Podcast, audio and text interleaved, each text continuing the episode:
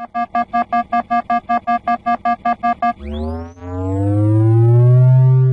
pessoal, sejam bem-vindos a mais um Benchmark Podcast. Eu sou o Hunter, passador de pano oficial de Resident Evil 3 Remake e gado da Capcom. E hoje eu tô aqui com os meus co-hosts, Takeshi E aí, aqui é o Takeshi e eu tenho medo de jogo de terror. e o Shima. Oi, eu sou o Shima e eu literalmente odeio todos os Resident Evil lançados até hoje. E hoje a gente tá aqui com um convidado muito especial. Aquele cara que faz os R4 Fag e os fãs de Leon chorar e a mãe não ver.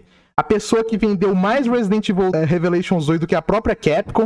E a única pessoa no planeta que conseguiu jogar Resident Evil 0 e não cair no sono 5 minutos depois. James! Oi, gente, tudo bem? Enfim, tô muito feliz de ser convidado pra pra esse podcast, porque eu gosto muito da galera daqui e ainda mais de falar de de Resident Evil com esse cara foda que é o Hunter Ó, e essas pessoas maravilhosas que fazem parte da minha vida. Eu sou péssimo nisso, lamento. eu sou tudo. ah, aí, o que, que você achou da sua introdução, James? Você gostou da forma que você foi apresentado? Olha, eu achei muito bom. Muito bom. Achei mesmo. Eu achei que ofensivo. ele ia falar, olha, eu não gostei não. Mas eu achei ofensivo. O- os, os fãs de Resident Evil 4 vão me caçar. Eu tô- Beleza, vamos Ah, lá. eles já fazem isso. Já tô faz aí, acostumado. isso, tranquilo, tranquilo, tá normal. Tá, no- é, tá dentro do padrão Tá mesmo. normal. Então, obviamente, se o James tá aqui por essa introdução, se você ainda não descobriu qual é o tema, né? A gente tá aqui pra falar de Resident Evil e pro aniversário de 25 anos da franquia que acontece agora em março. A gente vai passar por toda a franquia, falar dos jogos dos principais, falar de alguns spin-offs. Os filmes do Paul W.S. antes a gente esquece, esses a gente finge que não existe. É, e falar um Bota pouquinho... pra debaixo do tapete. Bota debaixo do tapete, falar um pouquinho aí, talvez, do, do próximo filme aí que vai lançar do reboot, né? E também sobre os próximos lançamentos da franquia, né? O Village e o R4 Remake. A gente vai. E, tal, e o possível Não, Revelations 3 obviamente, também, eu né? Não, eu não acredito que você esqueceu isso, Hunter. Você esqueceu o Goat Reverse. Ah, esse daí é o GOT. Já, já é o melhor jogo da franquia. Nem lançou ainda. Eu não joguei, mas eu tenho certeza que é o jogo da minha vida. É, é um jogo da minha vida, mal posso esperar pra jogar. Exatamente. Então, pra... vamos começar o tema aqui de uma vez. Eu acho que o melhor de a gente começar é falar como que a gente conheceu a franquia, né? Então, deixando pros convidados primeiro. Senhor James, como que foi a introdução da franquia na sua vida? Olha, eu era bem pequeno, acho que já faz uns sete anos por aí. Eu basicamente pequeno, não mas sabia tipo de nem idade ou de mexer. tamanho? É, não, tipo, faz uns sete anos, sabe? Tipo, sete anos atrás, entendeu? Ô, James, porra, porra, tá aqui, bem pequeno de tamanho, pô. Então vai ser ontem, pô. Tá aqui, Pô, cara, não aguentei, vai se tá aqui fuder. as traduções. Tchau, tchau, tchau, tchau. Tô indo Tá as Já- interpretações. eu já fui bulinado aqui. Já foi, já Mas, começou. enfim, faz uns sete anos que eu conheci Resident Evil. É, eu tinha um PlayStation 1 e eu jogava alguns jogos nele, mas eu não tinha muito interesse, porque a maioria dos jogos não colava comigo. Sim, eu era uma pessoa seletiva até quando criança. Muito difícil um jogo realmente me divertir. Mas um dia minha mãe foi numa banca e pegou uma cópia do Resident Evil 3. Aí, como naquela época eu gostava muito de filmes de terror, tipo, tem uns o- os filmes lá da Sexta-feira 13, eu tinha assistido todos já. Eu tinha assistido os filmes do Fred Krueger inteiro lá, Nightmare on Elm Street. E minha mãe falou assim: Ah, esse jogo parece de terror, então eu acho que você vai gostar. E eu acabei por jogar o Resident Evil 3 Nemesis. Eu- Foi o primeiro jogo da franquia que eu joguei. Eu não consegui zerar porque eu fiquei preso no puzzle é, lá da amostra de água, o Water, water O Sample. Water Sample, maldito. E eu não conseguia passar daquilo de jeito nenhum, então eu só jogava até ali e voltava do começo. Eu joguei várias, várias vezes. Aí eu acabei me acostumando. Sabe que que é o pior? Foi basicamente assim que eu conheci. O Water Sample, hoje em dia, eu acho ele um dos puzzles mais fáceis do R3. Mano, eu não sei, porque a última vez que eu joguei Resident Evil 3 foi ano passado. E eu era muito. Eu tô muito desacostumado com puzzle ainda. Tipo, eu não jogo um Resident. Evil Remake justamente por causa dos puzzles. O- Os puzzles daquele jogo me faz É foda querer que- cometer suicídio. Pra mim, o puzzle mais Então- difícil do, do R3, o original, é aquele puzzle dos quadros, onde você tem que botar as pedras pra poder fazer gerar lá as horas certas. Nossa, eu, eu acho isso super fácil. Não, só sei você, lá, tipo, eu não, não- eu não, sei Ah, lá, eu não gosto. entendo esse puzzle direito. Eu, eu fico doido naquele negócio. Eu vou na sorte mesmo. Eu nem entendo, entendo, eu nem paro pra pensar na lógica, né? Eu vou lá, encaixo as pedras e uma hora vai. Eu tenho que jogar de novo, mas pelo que eu lembro, esse puzzle não foi tão difícil pra mim. É, eu devo ter feito ele na sorte quando criança, porque, né, É. eu não era um super humano pra ter um puta raciocínio. Mas enfim, o puzzle Water Sample eu não conseguia fazer de jeito nenhum, então eu largava ali. E foi basicamente assim que eu conheci Resident Evil, pelo 3 Nemesis mesmo. É, foi o primeiro Resident Evil que eu joguei, mas eu não cheguei a terminar. Mas é assim que é bom. pensar. Começa com o melhor da franquia, assim que é bom, né? Olha, é discutível, mas ele é um dos melhores, com certeza. Ó, e o senhor Shima? Como o senhor conheceu a franquia? Como ela foi introduzida na sua vida? É, eu conheci o Resident Evil é, por um acaso, porque eu jogava. Eu era aquele cara que só jogava GTA e, sei lá, Call of Duty no PlayStation 2. E um dia, é, eu, meu pai me trouxe Resident Evil 4 pra jogar. Olha que ironia, comecei justo pelo Ai, 4. que horror. Eu também comecei Aí- pelo 4, mano. Ah, Aí tem, tem problema joguei- não, Shima. A maioria dos, dos fãs da franquia hoje em dia só começou pelo 4 e basicamente só jogou ele também, então tá tranquilo. Aí eu joguei o 4 e na época eu lembro que eu tinha gostado, é, embora alguns ressaltos. E eu falei, porra, esse é o quarto jogo, né, velho? Vou, vou jogar os outros, né? Aí eu fui jogar o Resident Evil 1, 2 e o 3. E foi aí que eu comecei a jogar mais a franquia mesmo. Comecei a gostar, aí eu comprei o 360. Tive vontade de cometer suicídio jogando Re- Resident Evil 5. Mas faz parte, né? E e é isso. Acho que eu não, tenho, eu não tenho uma ligação tão forte assim emocional com Resident Evil. Acho que foi bem mais simples e bem padrão meu, eu conhecer a franquia. Não, faltou eu e o Takeshi, né? Takeshi, o senhor primeiro. Como o senhor conheceu? Olha, minha experiência com a franquia é basicamente a mesma coisa que o Shima, só que um pouco mais diferente, óbvio. É, na época do Play 2, é, eu nunca fui muito fã de jogo de terror. E aí eu tinha um colega que a gente jogava. Na verdade, eu tinha um Play 2 e ele vinha na minha casa jogar sempre. Ele gostava bastante de jogo de terror. E aí um dia ele veio com um Resident Evil 4 lá e jogou um pouco. Eu vi ele jogando meio de relance e deixou lá em casa. Aí de noite eu fui tentar jogar o jogo e, velho, não zerei. Joguei bem pouco dele, porque eu já achava muito a movimentação ruim naquela época. Olha olha que ironia, achava uma movimentação ruim naquela época, justo quando ele era inovador. Mas enfim. Entendeu, né? E, tipo, depois disso eu só fui pro relance mesmo, no 5, 6. O 6 eu joguei, por incrível que pareça, foi eu acho que o que eu mais joguei antes do 7 e do 2 remake, mano. É uma ironia do destino. Eu joguei Resident Evil ruim antes dos bons. E é basicamente isso, não tem muito. Também não tem muito apreço pela franquia. É uma franquia que eu conheço assim, mas não sou tão ligado, eu diria. Ah, vocês são tudo modinha, cara. Ah, um começou pelo 4, outro pelo 3. Eu sou fã raiz aqui, cara. Bom, tem que ser fã raiz mesmo. Comecei pelo 1. O pior que é sério, cara. Eu tinha o PlayStation 1. Mentira. Não, sério, eu comecei pelo 1. É, que meu pai ele comprou, né? E tipo, a gente ve- veio com Resident Evil 1. Só que eu, eu, tinha, eu morria de medo de jogar. Eu sempre fui, quando eu era criança, e sei lá, até uns. Talvez uns 10 anos atrás. Eu aí. Eu Só sempre fui muito hoje, cagão 21 pra anos. filme, jogo de terror, pra tudo. Sempre fui muito cagão. Pra vocês terem uma ideia, eu tinha medo daquele leão da MGN, aquele da que fica rugindo no início do filme lá, da logo. Eu morria de medo Ah, daquilo. Meu Deus, eu era cagão a esse nível. Então, tipo assim, eu via é, meu pai e minha irmã jogando Resident Evil, tipo assim, eu lá, tampando o olho, tá ligado? Toda a cena, mas achando, caraca, que jogo foda. mas, tipo, eu mesmo ficava lá cagando pra jogar, porque eu, eu morria de medo de jogar Resident Evil. Mas, cara, desde aquela época eu falava, caramba, esse jogo é maneiro. Tem zumbi, tem essa casa aí, tem umas criaturas muito loucas, esse jogo é foda. Até um dia eu criei coragem pra poder jogar, né? E aí eu me apaixonei pela franquia, cara, não, não tem como.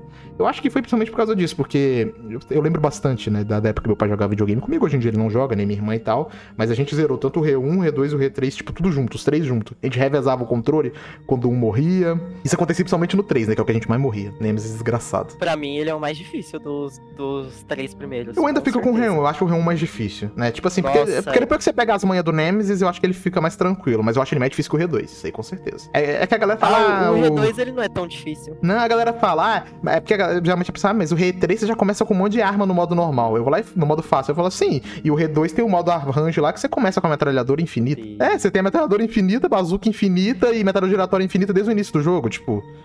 Porra. Olha, o, o R2 clássico, ele é, ele é minha vergonha pra carteirinha game, porque eu só joguei ele uma vez na vida. Não. E faz muito, muito, muito, muito tempo. E eu não tenho nenhum interesse em voltar nele. Caraca. Eu vou voltar esse ano porque eu vou maratonar a franquia inteira. Caraca, mas é herege se eu falar demais, pra você nossa. que eu joguei e gostei, eu tô mentindo. Mas ele não é um jogo ruim, só que dos três primeiros eu acho que ele é o, o que eu menos gosto.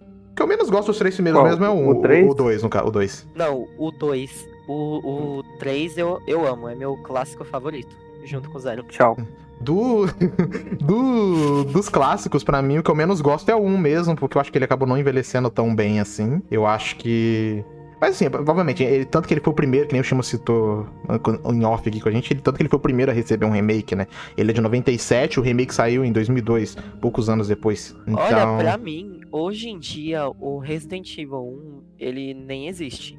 Eu só jogo o remake. Pega tudo do original e adapta perfeitamente. sim, Então eu não sinto tanta vontade assim de jogar o clássico. Não é Uhum. como Resident Evil 2 e Resident Evil 2 Remake, que o 2 Remake é um jogo completamente diferente. com certeza. Bom, aproveitando que a gente já tá falando do Reun, a gente já introduz aí o primeiro jogo da franquia. E já chego, já vou cutucar aqui, né? A galera de que, ai, Resident Evil 7 não é Resident Evil. Vai por quê? Porque é em primeira pessoa. Originalmente, pra galera aí que não sabe, o, Resident Evil 1 era pra ser em primeira pessoa. Era os planos originais do Mikami ser um jogo em primeira pessoa. Mas, por causa das limitações do PlayStation 1, acabou que isso não foi possível. Aí o jogo acabou se inspirando em Alone in the Dark, que era, se eu não me engano, é considerado um dos primeiros survival horror da história, né? Só que ele não é o que popularizou o gênero, obviamente. Popularizou o gênero foi o Resident Evil. Por isso que muita gente considera o Alan in the Dark como se fosse o avô e o Resident Evil como se fosse o pai do survival horrors. Eu tô falando, mas depois de um tempo que o Resident Evil 1 foi lançado, ainda teve o Resident Evil em primeira pessoa, que apesar de ser um spin-off, era em primeira pessoa. Então, Sim, eu acho que esse povo que fala, ah, Resident Evil não combina com primeira pessoa, nunca deve ter pegado esse jogo, que é, o É. Resident Evil Survival. sim, é o survival que você... Eu não achei ele ruim, não, sinceramente. Eu não gosto muito, tipo, sei lá. Não, não, não curto muito ele. Se, sei lá, talvez se tivesse um remake, eu acho que a Capcom não vai fazer, porque o Survival é bem esquecido. Mas talvez se tivesse um remake dele seria interessante hoje em dia. Mas é um jogo que eu não, não curto tanto assim, ele é legal e tal, mas, sei lá, eu, sabe, na época, eu- quando eu lembro que eu joguei, eu não, não gostei muito, não. Talvez se eu pegasse pra jogar hoje em dia, talvez eu gostaria mais. Complementando o que você falou, Hunter, do, do Alone in the Dark, o Mikami, ele é- gosta bastante do jogo e fala que sem ele, mesmo com as limitações do hardware, é, o Resident Evil ainda seria um shooter em primeira pessoa. E ele fala que o jogo seria focado no tiroteio e não em, em ser um survival horror mesmo. E o 1 é basicamente o- pai, né, do survival horror e o que deu início a tudo. É, e outra coisa também é que o Resident Evil, ele quase foi um remake de um jogo antigo da Capcom, que se chama Sweet Home, que é um jogo do Super Nintendo. Os, nos projetos iniciais do, do Resident Evil, ele era isso, né? Um remake desse jogo, só que acabou virando uma coisa um pouco diferente e virou a franquia que a gente conhece hoje em dia. E, cara, tipo, é foda que. Uma coisa que eu gosto no Resident Evil 1 é como ele tá, né? Você se sente sozinho naquela casa, tipo, o tempo inteiro. Apesar de que você tem lá o Barry vagando pela casa, né? Mas sei lá, tipo, o tempo inteiro você tá. Principalmente se você joga com o Chris é pior ainda. Porque você joga com o Barry, Mano. você joga com a Jill, o Barry aparece mais. Mas, tipo assim, com o Chris, você fica praticamente o tempo inteiro ali. Eu acho que uma das coisas que, que ajuda nisso é a ausência de trilha sonora, né? Porque a trilha sonora do Resident Evil 1, ela é bem baixa. E alguns lo- locais, assim, alguns cômodos, corredores, ela nem toca. Você só escuta o passo do personagem mesmo, que é aquela coisa lá que parece um- uma panela batendo no chão. E você só escuta aquilo, então é como se você tivesse realmente imerso naquilo. Eu acho isso muito bom. Eu não entendo porque isso não foi mantido no remake. Não, o som dos passos eu até entendo. Mas alguns corredores eles já tem alguns sons ambientes assim. E. e Eu acho que foi mais por causa que eles tiveram mais liberdade, né? Sim, sim. Pra, pra melhorar o jogo. E uma coisa, a trilha sonora do, do Resident Evil 1 original, ela é muito boa, mas a da Director's Cut é bem ruim. Cara, estragaram a trilha do jogo. A Director's Cut não vale a pena. E, cara, eu, tipo, hoje em dia, obviamente, isso é zoado pra caramba, né? Que são as live actions do, do Resident Evil 1 que eles gravaram com atores reais. Hoje em dia a gente assiste e dá risada. Mas na época eu morria de medo. Meu Deus, eu ficava assustado pra caramba com aquelas, com aquelas, com aqueles live action, tipo, aquelas atuações maravilhosas. né? Ele zoou isso, eu, eu acho que foi o, o Blader Coyote que ele mencionou que o. aquela cutscene inicial lá, que o. com- acho que foi o Chris que falou pro, pro Brad. É Please Don't Go. Please don't go. Eu sempre lembro da música, cara. Não, é muito bom aquele grito, cara. Não, don't go. É muito bom, é muito Ih, bom. Não, da hora, eu a- acho incrível, né? Não, os atores, o Albert, o Wesker chapadaço parecendo o Johnny Bravo, com aquele cabelinho lá, de óculos escuros à noite. Johnny Bravo é foda. É igualzinho o Johnny Bravo. E, Cara, e tipo, eu lembro que. ó, Isso aí não tem muito tempo, não. Se pá, tem até gente que acredita nisso até hoje, de que os atores do, do live action, muita gente achavam que eles eram atores pornô que a Capcom tinha contratado.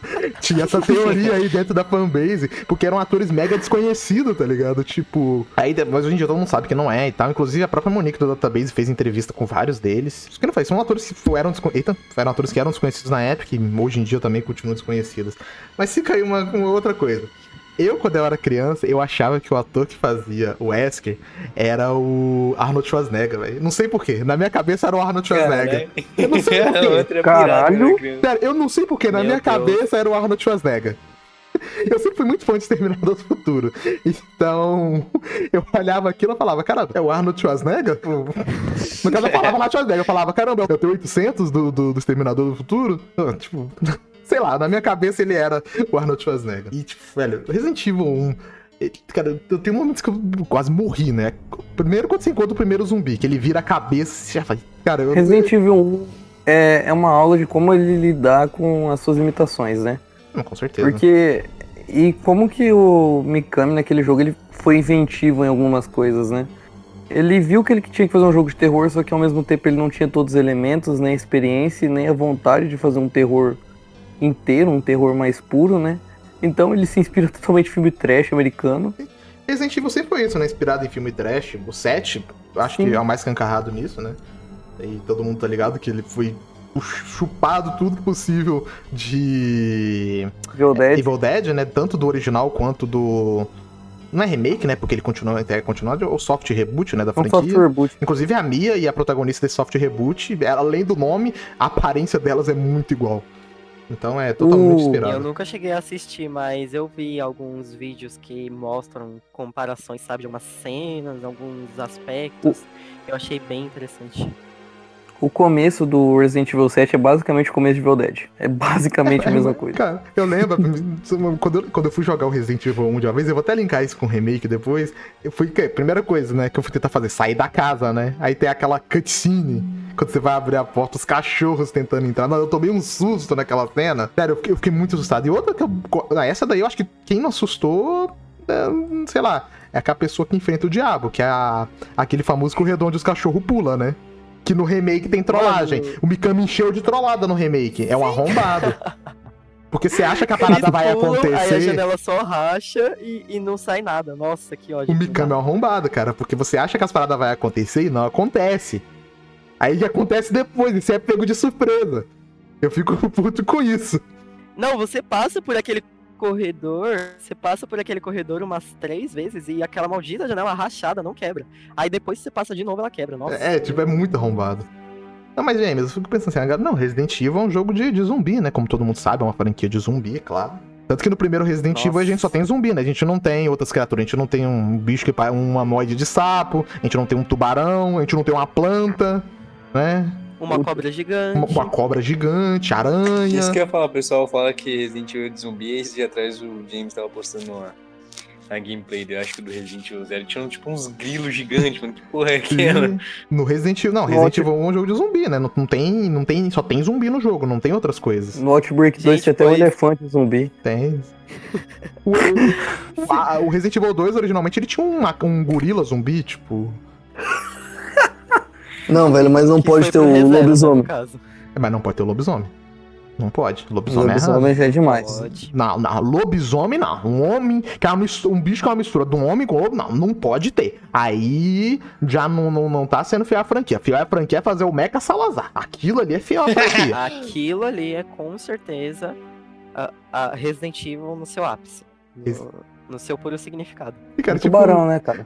Cara, é, você falou aquela parada de que Resident Evil é inspirado no trash, cara. Tipo, até os diálogos do filme. Tem aquele, obviamente, o diálogo maravilhoso, todo mundo lembra. Esse é impossível de esquecer. O famoso Jill Sandwich. Eu amo essa, essa cena. Eu, assi- eu assisto ela Ah, sempre eu que não possível. entendo por que mudaram isso no remake. Nossa, É. velho. Ah. Essa cena é perfeita, cara. Eu não sei o que mudar. Não do nada, você quase virou um Jill Sandwich. é, é, tipo, literalmente top diálogos dos games. É, né? com certeza. E detalhe, tem um easter egg disso no, De- no Dead Rising 1. Tem uma loja lá que chama Jill Sandwich. E tem até uma referência no, no Revelations 2 que a Claire fala assim. É, I, was, I was almost Claire Sandwich.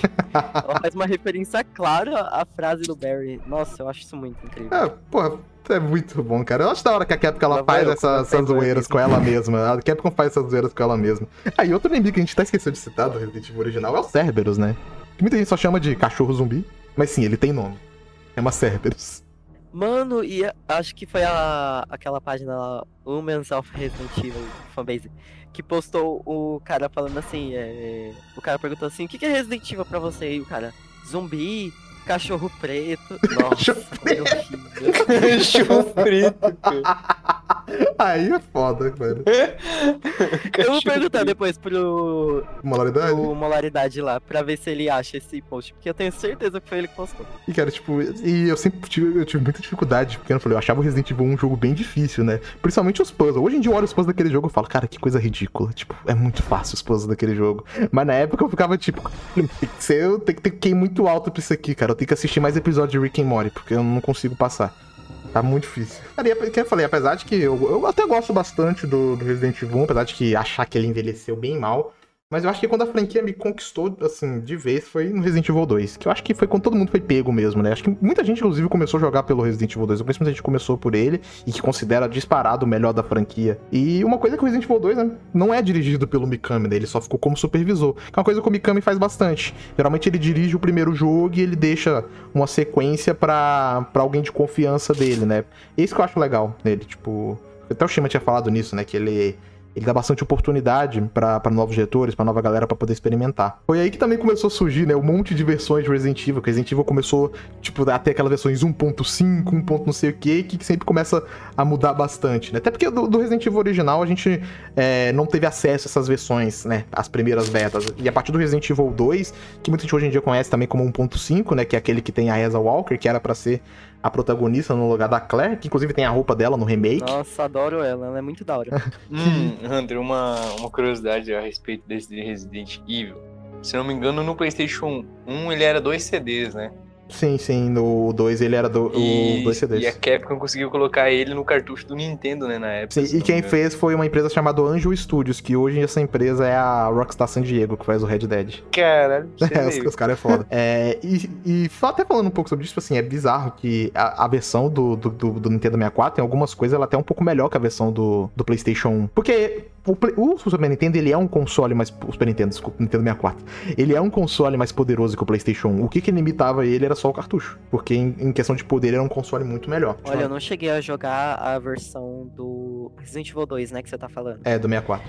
Isso. do Nintendo 64, porque é, eu sempre vou pela de PlayStation 1, porque eu sou mais acostumado, né, com os botões, essas coisas, mas eu vi umas pessoas falando que a trilha sonora lá, falaram que é mais nítida também, mas eu não tenho certeza, sabe? Eu Uhum. não cheguei a jogar. Eu acho que até a Monique, ela falou que essa é a versão favorita do Resident Evil 2 dela, mas eu tenho, eu tenho interesse em jogar, só que eu nunca peguei pra jogar porque eu sou acostumado com o de PlayStation 1. Você Eu- recomenda? Hum, Eu joguei bem pouco. A minha versão favorita ainda é do GameCube, né? Até porque ela é a, a disparada melhor versão, com os melhores gráficos e tal. Mas a versão do 64 eu acho assim, eu acho ela um primor técnico. Ela, ela é muito impressionante. Porque você pega um jogo, que nem o Takeshi falou, que era dividido em dois CDs.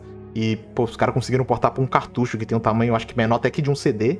Então, é uma parada muito impressionante o que, que os caras fizeram aí. É um porte de, de se louvar mesmo. É, é realmente muito foda. Mano, uma das coisas que eu mais agradeço, assim, que teve em Resident Evil 2, saindo um pouquinho desse tópico, é aquele efeito borboleta, sabe? Que você deixava os itens e Isso é incrível. com a Claire, por exemplo, e o Leon pegava no cenário B. Mano, isso foi uma introdução incrível na franquia, franquia que só foi aproveitada lá mais pra frente, no Revelations Sim. 2.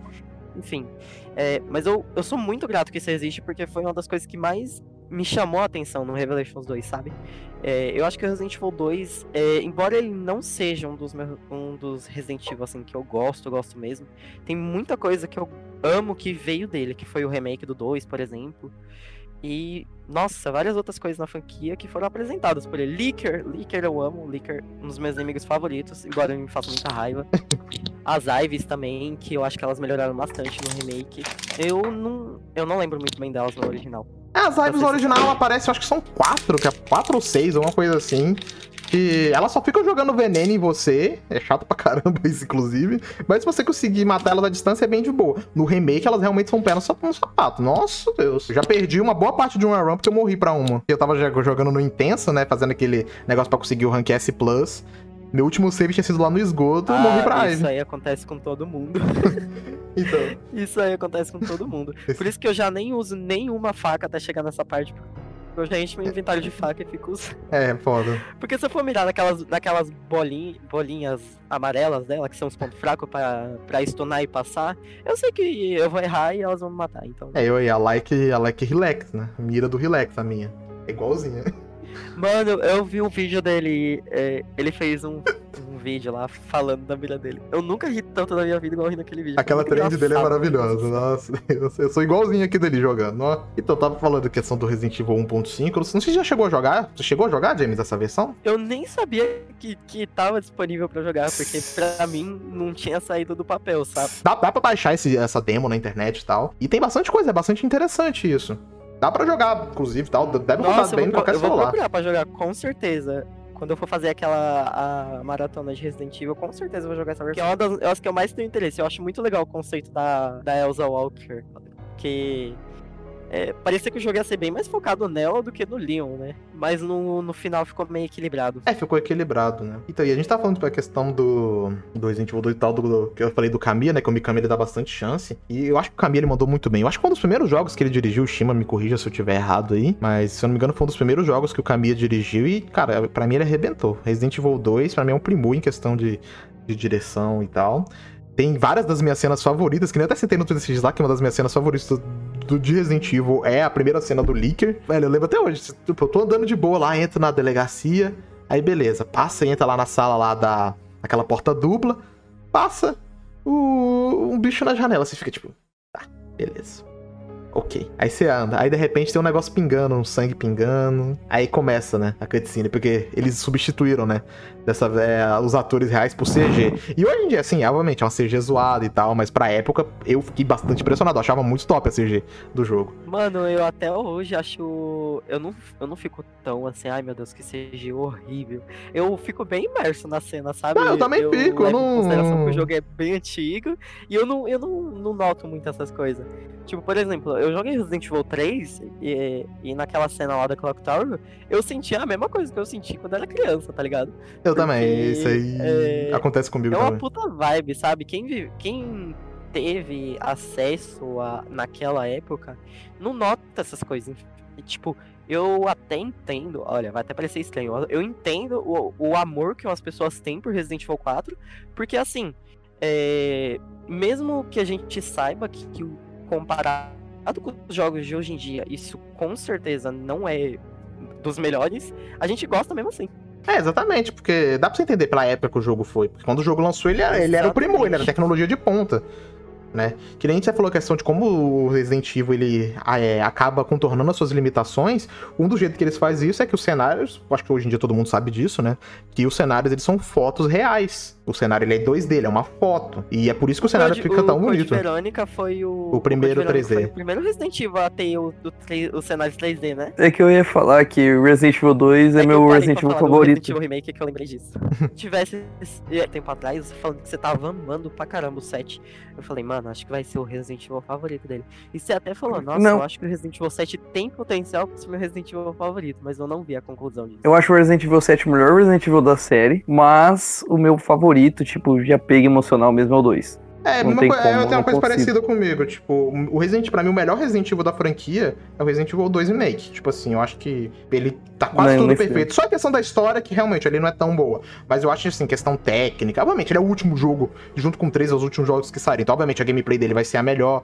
Mas eu acho, tipo assim, no geral, ele e o remake do 1 são Resident Evil perfeitos. O, o Re1 em remake tratando de câmera fixa e o Re3 e o Re2 tratando a câmera em terceira pessoa em cima do ombro. Eu acho que, tipo assim, são os jogos É, perfeitos da franquia, mas não são os meus favoritos. Nenhum dos dois. No- Eu, eu fico pensando assim, qual seria o melhor Resident Evil pra mim. E eu chego em conclusão que é o 7. Porque assim, apesar da gameplay do 7 não ser tão boa quanto a do Resident Evil 2, na minha opinião, não é.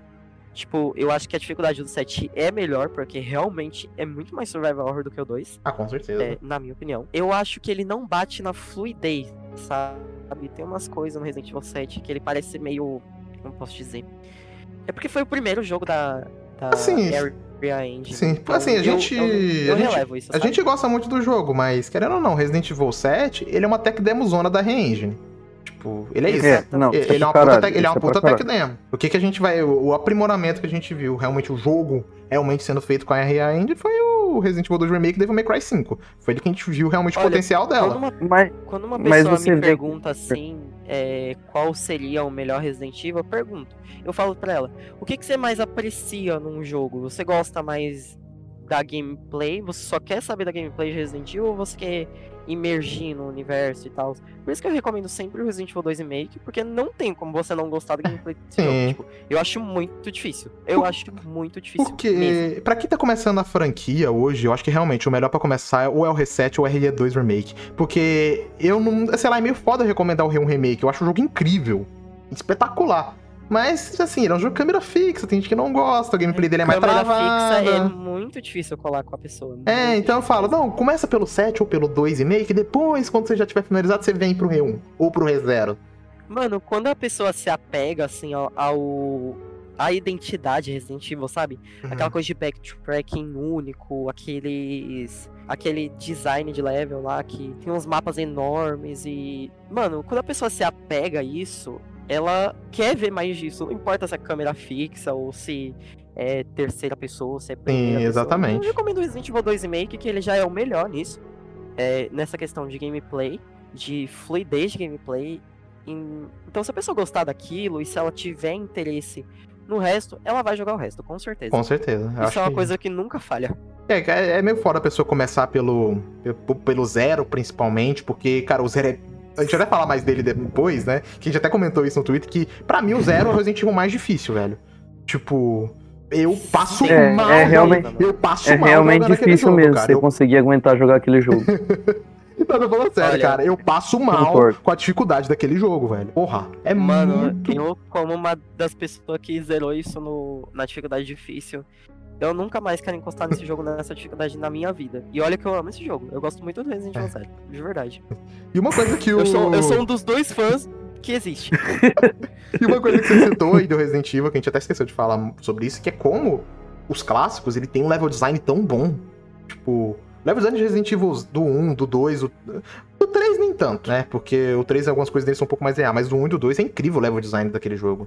É uma parada muito foda. E Mano, uma das, uma das coisas que você não mencionou do Resident Evil 2, que pra mim é, é o ápice da franquia até hoje, é a trilha sonora. Ah, com certeza. Meu Deus, que Eu- coisa marcante, mano. Não tem como você. Tipo, não tem como uma pessoa jogar o Resident Evil 2 clássico e não gostar da trilha sonora. Ah. Porque, pra mim, é de longe a melhor coisa dele. De Você, não, longe. você pega a trilha sonora daquele início que se passa em Raycon City, né? As ruas, é incrível. A trilha sonora da Safe Room é pô, incrível, é Deus, maravilhosa. Perfeito, Eu, mano. apesar de que a minha favorita é a do, do Re3, mas a do Re2 fica, tipo, ali, do lado. Tipo, É incrível o tema de Safe Room do Resident Evil A, 2. a minha favorita é a, é a do Revelations, mas a do 2 tá no meu coração, porque é muito marcante pra mim. Eu não sou fã do Resident Evil 2 e eu acho ela marcante. É, ver a contradição nisso daí. é porque eu só jogo o remake com, a, com a trilha sonora clássica. Hoje em O- dia, eu não é- sei, eu geralmente vario um pouco entre eles. que o Resident Evil 2 eu acho ele tão marcante, tão marcante, que pra mim ele é o melhor cast de personagem de Resident Evil. De todos, assim. Porque pra mim é o Leon num estado perfeito. É o melhor Leon da série. E a galera, ah, o Leon do 4, oh, o Leon do 4. O Leon do Hum. 4 é um merda, tipo, do perto 4 é um do merda. 2. O 2 é muito melhor. Eu gosto do Leon do 2 E- Remake também. Tipo, eu acho Não, eu sim, gosto do Leon do 2 Remake também. eu também, mas eu ainda acho o do 2 clássico melhor, é, pessoalmente. E, tipo, pra mim a melhor Claire, é, mesmo que tenha um pouco ali do, do Revelations 2, eu também gosto dela é lá, a- mas. A minha versão favorita mim, do Revelations 2 mesmo. Mas pra mim Eu a do também, 2 é, é a minha versão favorita da Claire. Eu acho que todos os personagens de apoio eles são interessantes. Até o Hank, que, tipo, ninguém liga pra ele. Ah, não, Ele é pior um- que não, cara. Eu, fico, eu acho da hora que tem muita gente que tem o Hank como personagem favorito. Tipo, Hank não Não, fala nada. aí é. Aí é você ser burro falar isso. Mas sério, Mas- cara, tem gente que acha o Hank o melhor personagem. Porque o Hank nem fala direito, velho. A gente não sabe nada do Ah, Hank. mas, mas imagina ser o Alex ou o Gomes, que acham que o Ethan é o melhor protagonista. Aí é foda. Aí é complicado, né? Tipo, Não, aí nem fudendo. aí também não, né? Porra, aí eu, aí eu fico até a favor da galera que prefere o Hank. Porque, porra. Porque, pelo menos, o Hank tem feitos, né? Tipo, porra, ele tem os feitos dele. Ele foi o único que sobreviveu da equipe dele. Ele é um dos melhores agentes da Umbrella. Aí sim, pô. Agora o Ethan é tipo. É que- ah, é tipo aquele meme, Hank. Não, melhor agente da Umbrella e tal, Mr. Morte, Ethan, Whiters. Não, mano, é porque, tipo assim, ele é literalmente um personagem feito pra ser B10, né? Tipo, Sim, é Pô, isso. É, ele, ele não tem. Ele não tem Tipo, ele não tem desenvolvimento nenhum, ele não tem personalidade, ele só é foda só. E, e é isso o desenvolvimento dele. O desenvolvimento dele é ser foda desde o começo. É até o meme, né? Que a própria Mano. que mais ele fazia. É, o nome dele é Hank o Foda. É só isso. mano, hoje comentaram assim no Twitter, foi um, do- foi um dos meus amigos até. Eles, tem aquele rumor, né, que tá tendo o Revelations 3. Aí um deles falou assim: Ah, é, eu acho que a Dio ou a Ada poderiam voltar, né, nesse, Uhum. nesse Revelations 3. A Dio eu concordo, a Ada eu não sei se Hum. encaixaria, mas Hum. Ela é uma, é uma personagem muito interessante pra mim, eu gosto bastante dela. É, mas enfim, é, aí o meu amigo falou assim: realidade, vai ser Billy e Hank. Aí, Billy. Caraca. Aí o cara falou. Aí a postagem era assim: ó, é, ro- rostos conhecidos da franquia que podem retornar. Aí eu falei assim: mano, não tem como o Hank retornar porque a gente nem sabe o rosto dele, pra início de conversa. Não, o Hank é o Luciano Huck do Reset. o pior é que tem gente que achava, cara, que aquele era o Hank. Não, tem gente que acha até hoje que aquele Chris é um clone, alguma coisa assim. Ah, gente, Não, é, não, é, pior que não, é, o- é o Chris mesmo. Eles fumaram a maconha lá e aquele é o Chris mesmo. E não tem o que Eu fazer. não, acho, eu não acho ele feio, não, mano. Ele lembra um pouco o Luciano Huck, com certeza. Mas assim, é. Foda-se, tá ligado? Cris na net. Eu não, eu não ligo pro personagem, não ligo pra aparência dele. Eu também, eu não sou muito fã do. Assim, lá eu não era muito. Assim, eu, eu não era muito fã do Chris até o Resident Evil 7. Porque eu não gostava muito da personalidade do Chris. Sei lá, eu sempre achei, principalmente no 6, eu achava ele muito aquele soldado, tá ligado? Tipo, nunca.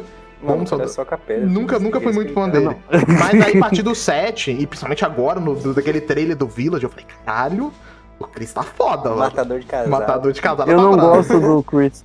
Cara, o Chris, Eu não gosto do Chris assim, até hoje. dos principais da Tá franquia, certo. é, os meu, é um, tipo, um dos meus que eu menos gosto. O meu top 1 é, é Jill, né?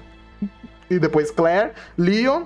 E aí o Chris, aí vem outros personagens, o Chris fica lá embaixo. Mas o meu top ali é aqui. Jill e Claire, cara.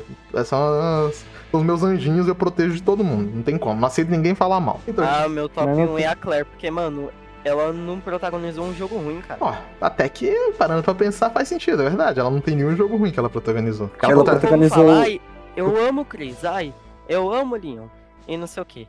Aí eles não aguentam jogar dois minutos de Resident Evil 6, não aguentam jogar Resident Evil 4, não joga Resident Evil 2 clássico. Mano, como é que você gosta do personagem por causa de um jogo, tá ligado? Tipo, eu não vou julgar a pessoa por isso, mas eu acho estranho, Bom, sabe? a Jill Agora, nunca a protagonizou. Claire, não, eu gostei dela em todos os jogos. A Jill nunca protagonizou um jogo horrível da franquia. Foi, realmente. Eu acho que ela não protagonizou nenhum ruim mesmo. Tem quem, tem quem diga, né, que o Resident Evil 3 Remake é um jogo ruim. Eu discordo completamente. A gente vai falar bastante, a gente vai ter muito tempo pra passar pano pro R3 Remake ainda. É, E outra coisa que a gente acaba não citando na hora que a gente falou do R2 é o Mr. X, né? Eu, sinceramente, assim, o, Resi- o Mr. X, ele era um personagem, não é que ele era esquecível, mas ele não, era, ele não é tão marcante no Resident Evil 2 original, porque ele, é- ele era super scriptado, ele aparecia em poucos momentos, ele não te perseguia igual acontece com o Nemesis, ou com ele, no, ou com o próprio Mr. X no Resident Evil 2 Remake. Inclusive, foi, adorei o que eles fizeram com ele. o Mr. X, né? É, o Mr. X, porque, tipo assim... Cara, no, no Resident Evil 2 clássico, ele, era, ele é muito pomba.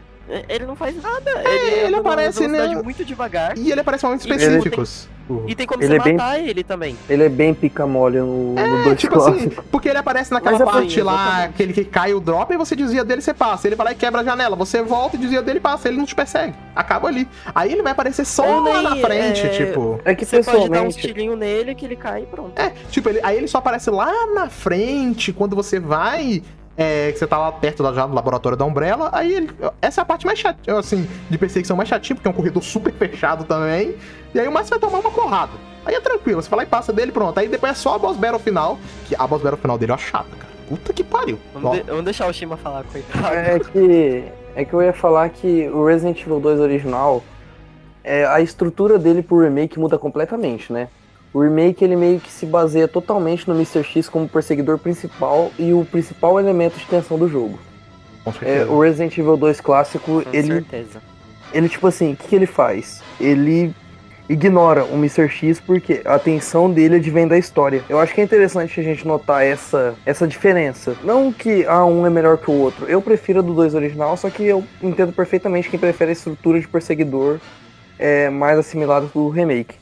Só que eu acho que a do 2 clássica, por, pelo Mr. X não ser o foco, eles conseguem focar melhor na história e criar laços com os personagens de maneira mais interessante. Com certeza. E sem contar que ele. Outra coisa, o Mr. X no, no jogo original ele só aparece na campanha B. Ele não aparece na campanha A. Sim. E, né, desde sempre a Capcom criando confusão, né? Porque o original já tinha isso, campanha A e B pros dois personagens. E tem acontecimento que é canônico. Porque o, o canônico certo é Claire A, Leon B. Mas se eu não me engano, tipo, tem acontecimento que aconteceu no Leon A, que é considerado canônico também. Tipo, é uma confusão. Na verdade, a, a real Aí seria a mistura de tudo. No remake. Aí ela vai lá a Capcom no remake e fala, ai, quem faz o que não são vocês. É, exatamente. Nossa, Quem que faz o Canon só é incrível. você. Ah, você quer que o remake seja Canon? Então ele é Canon. Ah, você quer que o original seja Canon? Então vai ser Canon. Coisa Mas idiota. é que o- os remake, eles meio que estão cagando agora pro canon da série, né? Desde o remake do 1, que embora eu ame, tem um furo lá que, Ah, mas eu acho, mas eu acho que é zoado. eu acho que o remake do 1 ele trabalha melhor em questão da história. A gente vai até falar mais dele depois. Ah, com certeza ele é muito melhor do que o original em questão Não. de história. Tipo, Não, sim, isso sim eu digo. Eu digo que ele tem um furo que já dificulta. Ah, Resident dificultaria o remake do dois. Se Resident Evil não tiver Aí chega no furo, dois, não é Resident Evil. Acho que nos dois, assim, no remake do 2, eles tocaram um, um clássico tinha isso, Hunter? O quê? Esse negócio, tipo, se você resgatar a Rebecca, o Barry não existe. E. Não, se você jogar com o Chris, o Barry não existe. Se você jogar com a Jill, a Rebecca não existe. Sim, sim, tem desde o clássico isso aí. Ah, então o remake só mantém mesmo. Só Mas podia isso aí, né? Inclusive, é, no próprio original também tinha aquela parada. Se você joga com a Jill, tem como o Barry morrer, né? Isso aí no remake eu acho que se mantém também. Eu matei ele na primeira jogada, você acredita? O Barry morre, tem como. Se você responder pra ele, eu acho que é não, uma coisa assim.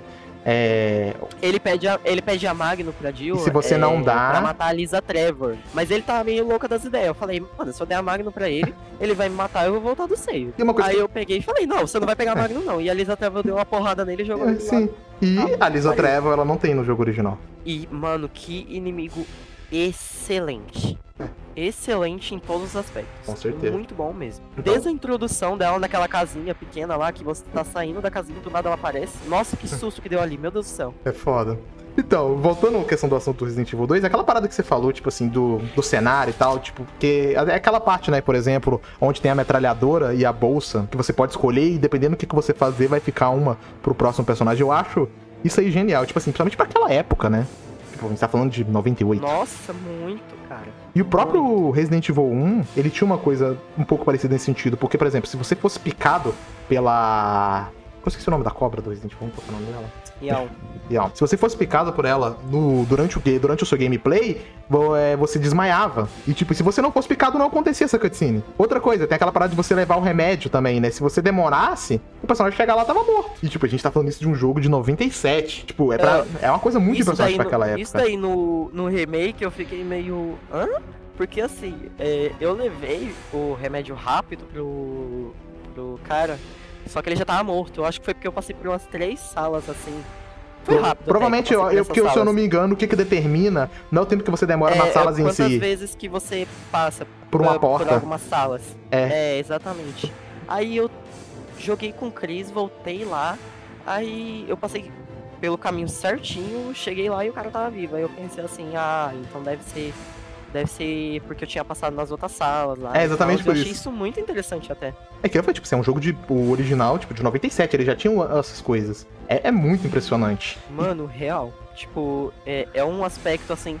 É carinho, sabe? de- com, com os detalhes de gameplay. É, porque a gente não percebe isso jogando pela primeira vez, mas quando a gente tá rejogando e faz diferente, a gente. Que da hora que tem isso, tá ligado? Tipo, é muito É, top. e esse negócio de Que- fazer diferente, eles de notar. aprimoraram muito isso no Resident Evil 3, né? E, bom, acho que tá na hora da gente começar a falar um pouco dele, né? certeza. É meu jogo favorito da franquia, desde que. Foi o primeiro Resident Evil que eu zerei sozinho, o Resident Evil 3. E o carinho que eu tenho pra esse jogo é absurdo. Eu sei que muita gente acaba não gostando tanto dele, né? Mas, cara, eu amo esse jogo. E a gente falou essa Nossa, questão, tipo assim, das coisas alterarem. O que eu gosto disso, que não é isso, né? Tipo, que dependendo da, da- quais locais que você for primeiro em Raccoon, a, a ordem dos negócios é diferente. Por exemplo, você pode encontrar o Carlos lá naquela parte daquele escritório. Ou você pode encontrar ele lá na cozinha. E o Nemesis vai aparecer em locais diferentes. Tipo, ele tem aleatoriedade, questão da- das armas, a, por exemplo, a Magnum e o Granade Launcher. Dependendo, pode aparecer lá na, na. no- Uma pode aparecer lá no armário da, da, da RPD e a outra vai aparecer lá naquele armário lá da usina de energia. No início, no primeiro o encontro. terror dos speedrunners. O terror dos speedrunners, né? Que, que inclusive eu lembro, cara, que na época todo mundo achava que a Magna era a melhor arma como- contra o Nemesis. Só que não é. É, Hoje a maioria sabe que é a Granade Launcher, principalmente a granada de gelo. É a melhor arma contra o Nemesis, principalmente aquele que, é o, pra mim, é o terror de muita gente, que é o Nemesis da Torre do Relógio. Que pra mim ele não é o mais difícil. Gente, eu não, eu não sabia disso, sério. Eu não sabia disso, eu achei que a Magno era mais forte mesmo. Mas eu nunca matei ele com a Magno, não. Eu poupava a munição da Magno pro. pro boss final, sabe? Pra batalha final com ele, que é. Ao Ah, é aquela lá o- no ácido, sabe? Cara, essa é a minha Que- é a batalha que eu mais pena, porque eu morro de raiva. Ela me faz raiva também. Por isso que eu já mato ele com a Magno ali. Mas você tem que derrubar os ácidos nele. Sim, sim. Essa é batalha difícil, me faz é raiva. O- assim, eu acho que essa batalha, se você estiver jogando normalmente, ela é a mais difícil. Se você estiver jogando normalmente. Mas se você estiver jogando com a faca, que eu já zerei esse jogo na faca, né? Puta que pariu. Eu quero até fazer isso de novo, mas aí o do Nemesis da Torre do Relógio é mais difícil, de longe. Porque. Uma coisa que eu gosto é que tem como você travar o Nemesis em vários momentos do jogo. Eu até postei um vídeo no Twitter que eu tava jogando Resident Evil 3 no início do ano. Eu travando o Nemesis lá na RPD, dentro da sala lá do. Onde tá o Marvin. Tem como. Não sei se você tá ligado desse glitch. ô- Esse bug, aí, esse bug aí é muito bom. Eu tô. É, você fica no cantinho da sala e ele fica preso na estante, né? É. E tipo, é uma Gente, estratégia. Eu, Eu usava aprendi. isso pra matar ele. Eu aprendi essa estratégia zerando na faca, né? Tipo, quando você zera na faca, não tem como. Você não vai enfrentar um Nemesis mano a mano ali. Você vai fazer esse negócio. Você vai ter que, matar ele na faca. E vai ser daquele jeito. Ou Eu vai- não mas- zerei esse jogo na faca, não, Deus me livre. Eu mal consigo zerar normal. Eu acho ele muito difícil. Mas ele é o mais tranquilo pra zerar na faca. Tipo. Você é doido. Sério, ele é o mais tranquilo. Resident Evil 1, pra mim, impossível. Não sei nem se tem como. E o R2 também. Nossa, é, pra mim é chato. Resident R2. Evil 1 tinha, tinha momentos em que eu. O remake, no caso, Resident. Evil 1 Remake. Tinha momentos em que eu ficava sem munição com o Chris e eu tinha que usar aquela faca enorme dele pra matar os zumbis. Pense uma desgraça difícil. Nossa, pelo amor de Deus. eu- é por isso que eu dropei, sabe? A campanha dele. Eu não quis terminar, não. A campanha do E ele foi chatinha. aquelas. Mano, ele tinha aquelas chavinhas, ele tinha que carregar chavinha pelo. Pelos pela negócios. mansão pra Ah, ficar é abrindo porta. E ele tem menos inventário que a Jill. Não tem nenhum personagem pra deixar munição, alguma coisa pra ajudar ele. É, louco, jogar com. Jogar, é, é que né, até no 1 original é meio que isso, né? Porque ele não tem seleção de dificuldade. Então ficaria meio que assim: a Jill seria como se fosse o Easy ou o normal, e o Chris seria como se fosse o modo hard. É basicamente isso, que na época eles. no caso do Resident Evil 2, eu acho que ele já tem. Ele já tinha seleção de dificuldade, né? É bem equilibrado as duas campanhas. Então, tipo assim, em relação ao Resident. Evil 3 que a gente tava falando, é uma coisa É. que eu acho meio fraca no Resident Evil 3 é a questão da variedade de boss battle. Porque, tipo assim, você só tem o Nemesis e o. e a. a Gravity. Gravedigger. Gravedigger, tipo, você só tem os dois. Assim, obviamente, as batalhas com os Nemesis, elas são fodas. São incríveis, eu acho que. Ah, eu não gosto da batalha com a The Gravedigger, eu acho muito esquecível. Ela é, bem, ela é bem esquecível, sim. Tipo, obviamente, isso não quer dizer que eu queria que ela fosse cortada, mas a batalha com ela em si é bem esquecível. E as batalhas. E o resto, tipo assim, você tira ela, só tem o Nemesis. São as únicas batalhas no jogo. Enquanto o Resident Evil 2, você tem, você tem o próprio Mr. X, tem as boss battle dele. Você tem o G-Mutant lá também. Você tem o próprio William Birkin. E as um bilhão de forma nele, evolui mais que Pokémon. Aí você tem uma variedade maior, tipo assim, de, de boss battles. Enquanto o Resident Evil 3, você tem uma maior variedade de inimigos, né? Porque você tem os Lickers. Você tem o- os Brainsuckers, Grind Demons. Grind Demons, né? Que eu confundo um pouco os dois. Os Brainsuckers são os, Eu os também. que são o cérebro e o. E os Grind Demons é o. que ataca por trás. Delícia, encoxa. Aí tem Hunter Beta, Hunter Gama. Gama, tem Minhoca, tem Aranha, tem isso, tem aquilo. Ah, Não, Resident Evil, assim, dos clássicos, Resident Evil 3, eu acho que é, em questão de inimigos comuns é o que mais tem variedade. Ele tem muita variedade de inimigo.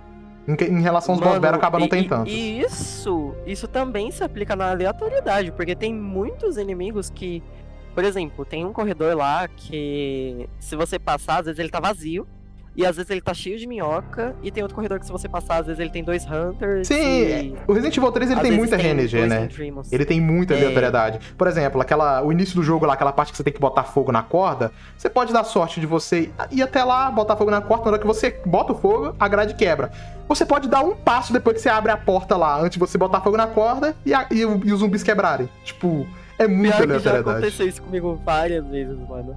É, Tipo- mas eu, eu, eu sempre gosto que aquele negócio caia ali, por causa que lá atrás tem umas munição. Tem. Munição não, tem Tem uma erva, erva, vermelha. tem ervas. Eu acho bem legal. É assim, pra quando você tá fazendo speedrun é ruim, né? Mano, assim, é, quando você tá fazendo speedrun, com certeza isso é ruim. É. Mas quando eu vou rejogar, assim, é, eu gosto que o jogo, ele, ele te pune, né? Ele te colo- Sim. coloca aquele monte de zumbi ali. Mas se você matar eles com barril, você ganha praticamente uma erva. Sim, sim. Ganha- É, porque é fácil matar eles com, vermelhas com, também. com, com o barril ali. E, e uma coisa que eu ia falar, tipo assim, o Resident Evil 3, ele foi o Resident Evil que começou a levar a franquia um pouco mais pro lado da ação. Obviamente, ele não é um, um jogo de ação desenfreada, mas você, tipo assim, já tinha muito mais zumbis na tela ao mesmo tempo, você tinha os barris. Ele é um jogo muito mais rápido, né? Pelo próprio Nemesis, ele dá uma dinâmica muito mais rápida pro jogo. Inclusive, eu acho que dos três primeiros, o Resident Evil 3, ele é o menos survival horror, assim. Com certeza, É, não, disparado. falando que, não falando que ele é ação, sabe? Mas assim, é, você tem uma variedade de armas muito grande, você pode se Sim. defender de diversas formas, você pode desviar do Nemesis, você pode.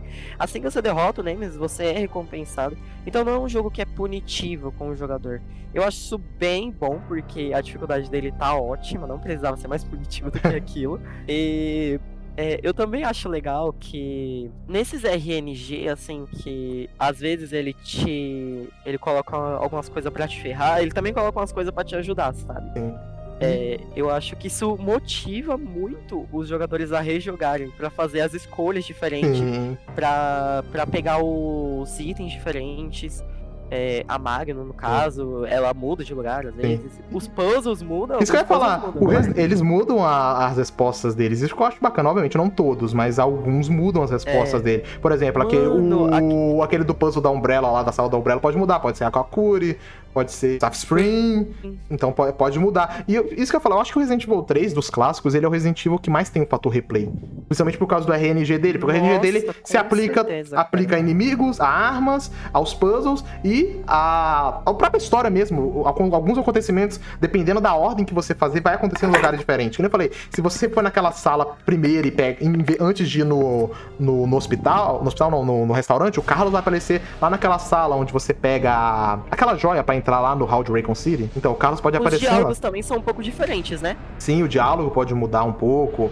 É, de- determina bastante coisa na história, por exemplo, dependendo. Se você. Naquela parte lá com o Nemesis, ele, antes de você entrar na fábrica da Umbrella, quando o Nemesis ele aparece na ponte, se você empurrar o Nemesis, se eu não me engano, é ali que determina, por exemplo, qual que vai ser o final do O jogo. final que pega, né? É, porque se você Mano, empurrar ele, parte- ele, ele mata o Nikolai. Se você pular, ele não mata o Nikolai. Aí você vai ter que lidar com o Nikolai. Ele tá no helicóptero Mano, e eu, tal. eu lembro que tem uma parte do, do Resident Evil 3 clássico que você entra num, num prédio que fica ao lado daquele corredor enorme, sabe? Que leva pra um restaurante e pra uma save room lá. Sei, sei, sei. Que fica no meio da cidade. Uhum. Enfim, tem um prédio ali que, que fica lá pra. lá pro meio mesmo. Que tem. Às vezes tem uns Hunters ali, eu não, não lembro exatamente, mas eu acho que tem uns Hunters ali às vezes. Mas se você, se você entrar ali e encontrar com o Nemesis, é, tem um, uma foto que você acha ali que é de Recon City. Então tem algumas coisas da lore também que são adicionadas com isso. Eu acho isso muito legal. E uma coisa que, eu não sei nem se você percebeu, mas tem a logo, tem um pôster do Resident Evil 4 no Resident Evil 3. Mentira! Perto do restaurante tem, daí tem, tá escrito Biohazard 4, mas a, parece o Resident Evil 2, é igualzinho o Resident Evil 2, mas tá escrito Biohazard 4. Perto do restaurante, Nossa, eu não isso. naquela parada. Quando você tá subindo pro restaurante, tem lá, tá lá no, no canto, Biohazard 4. Porque já tava o desenvolvimento, já tinha Nossa. começado naquela época, né? Obviamente. Resident Evil 4 foi um dos que mais demorou pra ser tava- feito. Deixa eu até falar Ei, mais dele eu, pra frente. Eu tava assistindo uma speedrun do Resident Evil 3 clássico. E aquele corredorzinho lá que leva pro restaurante, os speedrunners roteiam aquilo, porque é muito difícil de desviar dos zumbis. É muito É, é bem ali. chato, é bem chato mesmo. E eu acho que isso é uma coisa que o, o, o Resident Evil 3 também tem de diferente do 2. Não só um corredor cheio de zumbi, mas tem uns lugares em que o jogo meio que te obriga ou a desviar perfeitamente ou a gastar seus recursos, sabe? Ele incentiva mais o combate Sim, com do certeza. que os outros Resident Evil. É que eu falei, tipo, o próprio. Eles até adicionaram a mecânica no R3 original, né? Que é a mecânica de empurrar, que você não tinha essa mecânica no, no Resident Evil 2. E a mecânica Ah, eu de. de combinar pólvoras também, né? E foi ali que Eu foi esqueci de falar também, tem uma coisa que foi adicionada no Resident Evil 3 que é perfeito, que é a mira automática. Ah, com certeza. É, Nossa. você mira, a Jill já mira na direção do- de algum inimigo vivo que estiver perto. E também tem o fato de você não precisar apertar A pra subir a escada. Ela já Nossa, sobe sozinha, ela só. Sim, é, é, você controla ali. Eu achei isso bem legal. Eu não sei por que isso foi removido no Code Verônica. Acho que foi porque o Code Verônica tava, tá sendo feito ao mesmo tempo. É, porque, tipo assim, é, eles os dois estavam sendo feitos ao mesmo tempo. Ao mesmo tempo também já tava o desenvolvimento do Resident Evil 4, tipo, já que tinha começado as primeiras betas do Resident Evil 4 nessa época. Então, tipo, O melhor Resident Evil 4, né? Que é o Resident 3.5. É no caso. 3.5, a gente vai até falar dele. Então, continuando na questão do, do, do Resident Evil 3 que, a gente tava, que você falou, né? É, e o Resident Evil 3, ele tem disparadamente, eu acho que as minhas cenas favoritas da franquia, né? Tem, tem, obviamente, a, a clássica, né? Você quer os stars, eu vou te dar os stars, que é a fala, a fala final da Jill lá quando ela vai matar Eu o Nemesis. A minha, como eu falei, as minhas cenas favoritas da franquia, a, a primeira aparição do Nemesis, porque, tipo, você, como você encontra lá o, o Brad lá no, no, no bar e ele fala, não, tem esse cara, essa coisa tá vindo atrás da gente, ele vai pegar e vai matar a gente. Aí você fica tipo, ah, o cara tá doidão. Aí a Jill tenta falar com ele e o Brad sai correndo. É. fica tipo, Aí você fica tipo, tá, beleza. Aí você vai lá, resolve as paradas e decide ir pra delegacia. Aí começa a cutscene e tal, o Brad chega apavorado, você. Porra. Aí surge, né? O bicho. Cara, e tipo, ele vai lá e mata o Brad, tipo. Mano, Aí a tela congela, mano. E eu, tipo, eu uma das que- coisas. Uma das coisas que eu mais gosto no Resident Evil 3 é a qualidade do áudio, mano. É muito boa, cara. Tipo, a ambientação em Raccoon City é realmente muito cativante, sabe? É, eu gosto da É, trilha eu- sonora de Raycon City, tipo, da, do som Não, ambiente da cidade. A trilha sonora é boa. É, o som ambiente, essa é a palavra. Isso que eu ia falar, o som ambiente É, do Raycon City é incrível. Tem algumas, tem algumas ruas que você passa que ou toca aquela trilha sonora icônica que é City of Rain, ou toca é, os sons ambientes, né, que são uns corvos, uns gemidos de zumbi, é, às vezes tem até uns eco, né? gritos, Tem uns eco, é incrível. Nossa, é muito bom, muito bom mesmo. É uma das coisas assim, quando eu jogo de fone, o Resident Evil 3 clássico, eu sempre me impressiono. Ele e o 2 dão aula nesse quesito. É que o 2 não, não fica muito em Recon City, ele fica mais na RPD, mas o Hum. 3 clássico é incrível nisso. O Resident Evil sempre foi isso, né? Imprimou tanto, tanto em questão de trilha sonora, porque, é, que nem eu falei, tirando o, o Director's Cut do R1, é difícil você falar um Resident Evil que tem uma trilha sonora ruim. Eu acho que nenhum, nem o 6. A trilha sonora do 6 é muito boa. Eu também acho a trilha sonora de vocês bem boa, mano. É, Tem umas. Tem umas. É, umas trilhas sonoras lá que. é, eu acho que se tivessem num jogo bom, seria a minha trilha sonora favorita. A única coisa Ah, que Resident Evil foi perdendo com o tempo foi essa questão do design de áudio, né? Tipo. E a partir do 4 e do 5 ali foi se perdendo totalmente, porque virou um jogo de ação, os caras não vão trabalhar tão bem assim nessa parte de áudio, mas felizmente voltou a partir do no 7. 4, no 4 até que tem umas coisinhas. Eu não, eu não vou mentir, tipo. é, eu acho que quando. Tem umas vezes que você tá andando, assim, aí você ouve tipo um espaço assim misturado com som de mato. E eu gosto, eu gosto bastante disso. Por isso que a parte da vila no jogo, eu acho que é, a única assim que me desce, sabe? Que Sim, eu jogaria de novo, mas o resto. Não Mas, ironicamente, enfim. eu acho que a parte da vila do Resident Evil 4 é uma das melhores da série no geral. Eu acho que ela é bem dirigida demais. Eu gosto muito da parte da Antes vila. da parte de ação lá Sim, também. sim. Tem aquela parte lá Ah, que você mata umas eu já- 100 bichos, eu já não gosto muito, Não. mas Não, mas eu. eu no também- feeling dela eu gosto Em, bastante. em parte eu concordo aí eu bastante já com você. discordo. Em, em parte eu concordo um pouco com, com o Shima. Não acho uma das melhores partes da série, mas eu gosto bastante da parte da vila, né? Mas a gente vai falar um pouco boa. disso, né? Agora, em questão, tipo, o Resident Evil 3, cara, ele, não marcou não só por essas coisas que a gente falou, mas eu acho, tipo assim, porque foi realmente o final ali de Recon City, né? Quando a gente vê. pô, porque durante todo o jogo a gente vê a destruição de várias partes importantes. A gente vê a Jill ali destruindo um pouco do restaurante. Aí você tem é, a destruição lá do posto de gasolina. Depois você tem a destruição do hospital.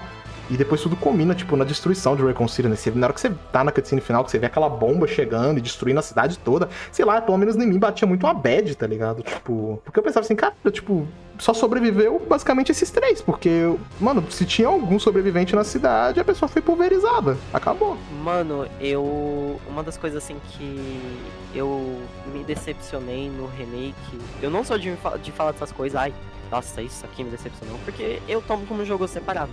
Mas a explosão de Raccoon City no remake ficou tão. É, ficou meio sem graça afinal, isso aí eu concordo. Ficou meio, Não, não sei, sabe? não dá eu o mesmo gostei da frase impacto. da Jill depois, mas a, a explosão em si. Ela não, eu- não, eu não, não causou o mesmo impacto. Isso aí realmente É. eu tenho que concordar com você. Ela não dá esse mesmo impacto, não. Bom, e agora na hora de pular pro Code Verônica já. Que pra muita gente ele é o Resident Evil favorito, assim, a galera fã da franquia, mas ele é um Resident Evil que acaba não sendo tão conhecido. Assim, pela parte, digamos, né, entre aspas, mais cult, ele é um dos favoritos. Mas se você pega aquela parte mais, É. digamos, mainstream do- da fanbase, é um, um- um jogo que muita gente nem jogou. Passou longe, na verdade. Tem, gente- tem gente que nem sabe que existe.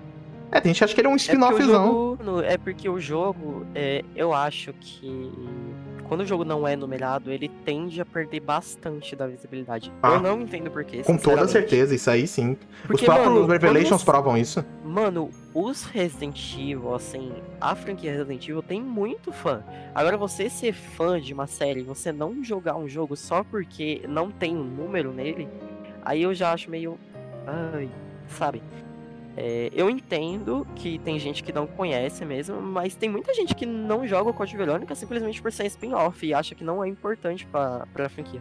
Sendo que ele é muito importante sim. Não, de longe, eu. Ele preenche uma lacuna muito grande da, de espaço da série ali. Com certeza. Ele. Se você gosta da, da Claire do 2 e, tipo, não liga pra esse, você tá errado, porque Ele é, é. muito importante. Por, por- acho que é porque né, a gente falou, por isso que começou aquela teoria, né, de que ele seria o Resident Evil 3. Porque ele é uma continuação direta do Resident Evil 2. Tipo assim, ele passa poucos meses depois do Resident Evil 2. Ele e o, e o Resident Evil Umbrella Chronicles, eles fecham o arco de Raccoon City e da Umbrella. Então, são Resident Evils que têm a história muito importante. Mas eu acho que o Resident Evil Code Veronica, ele merece mais destaque porque a gameplay dele é, é os clássicos na raiz, sabe? Sim. É, e os clássicos recebem muita atenção. Eu não entendo porque o Code Verônica é, E olha que é um jogo que, que saiu pro PlayStation 2, né? Tipo. Se ele, se ele fosse um exclusivo de.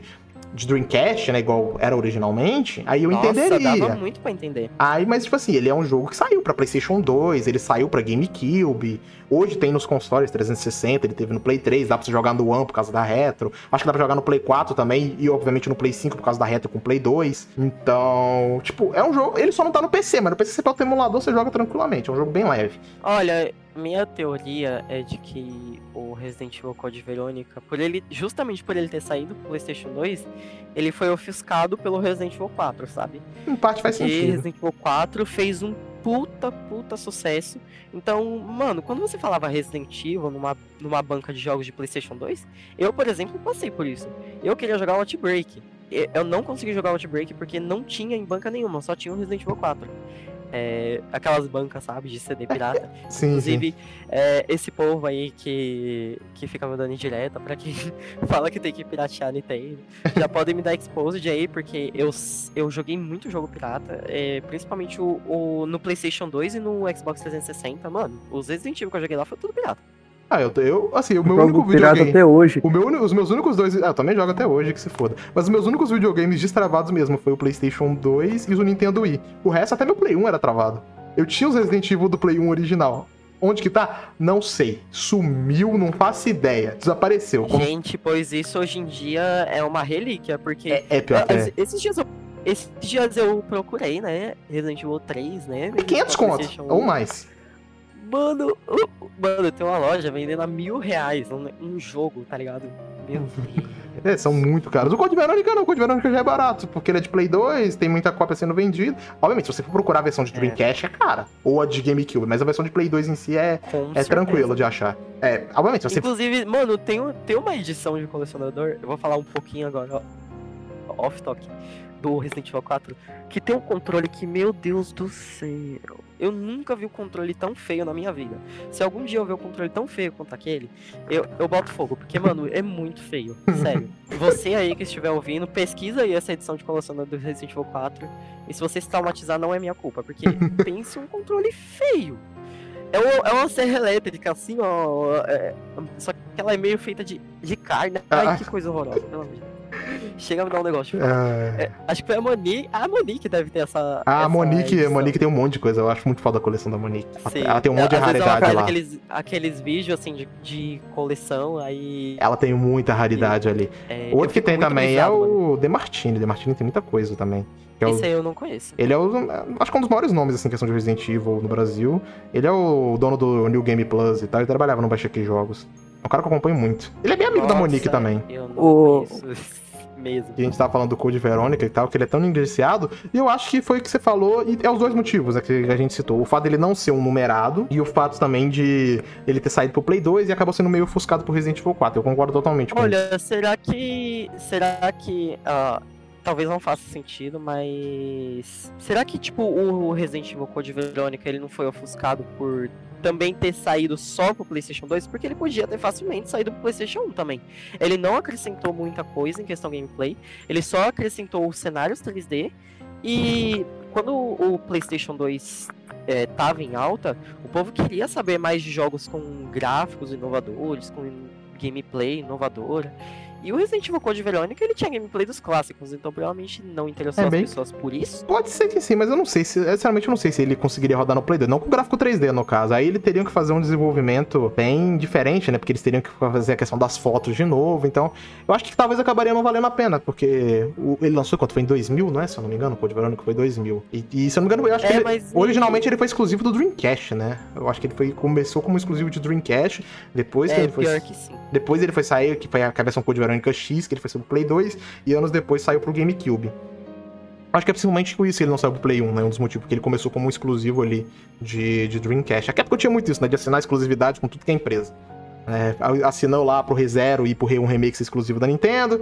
Aí o, os Outbreak é exclusivo do PlayStation 2. Aí o, Recode, e o Code Verônica era exclusivo do Dreamcast durante um tempo. Não, aí hoje em dia o povo chora porque uma demo é exclusiva. Ou se acha porque uma demo é exclusiva. É, tipo. Imagina se, tipo, ai, meu Deus. E é um conteúdo que nem vai estar no jogo, tipo. Exatamente. É, mas isso aí é desde o Resident É Evil coisa 7 os caras já vangloriavam pela, pela Beginning Hour. A Big Hour foi exclusiva? Eu, Foi, eu ela- lembro. ela lançou Eu joguei no PlayStation 4. Ela foi exclusiva do Play 4 durante um tempo, aí quando ela lançou as última, a última atualização, que ela quando ela tava finalizada, ela chegou pro PC e pro Xbox. Eu até entendo não lançar pro PC, e eu fico feliz, porque assim que ela lançar pro PC, os caras vão vasculhar tudo. E os caras acham coisa. É, ela Dos no a reset os caras acharam. PC, a demo sai pro PC, já tem datamine ali, já vaza tudo. Se bem que o Village nem precisa disso, né? tudo do Village, É né? isso que eu ia falar, o Village nem É. precisa disso, mas. Tipo assim, eu lembro o Reset, quando lançou a demo, vazou um monte de coisa. Vazou. Na época, obviamente, eu não sabia do que se tratava, que era assim, contexto, óbvio. Mas eu sabia já que tinha um inimigo gigante no final do jogo, que era a casa. Os caras falavam que era a casa, virava um inimigo. Que um personagem clássico ia aparecer, eu não sabia quem. Eu achava que era até o Leon. e que você teria que fazer uma escolha durante um momento de gameplay, que no caso é a escolha entre a Mia e a Zoe. Mas era, tipo, tudo bem sem contexto, então acabou que não estragou a experiência. Mas bem. quando, quando sai pro PC, eu acho foda. Realmente, esse tipo de coisa é, é meio realmente complicado de, de sair pra PC, porque começa a vazar os datamine e aí.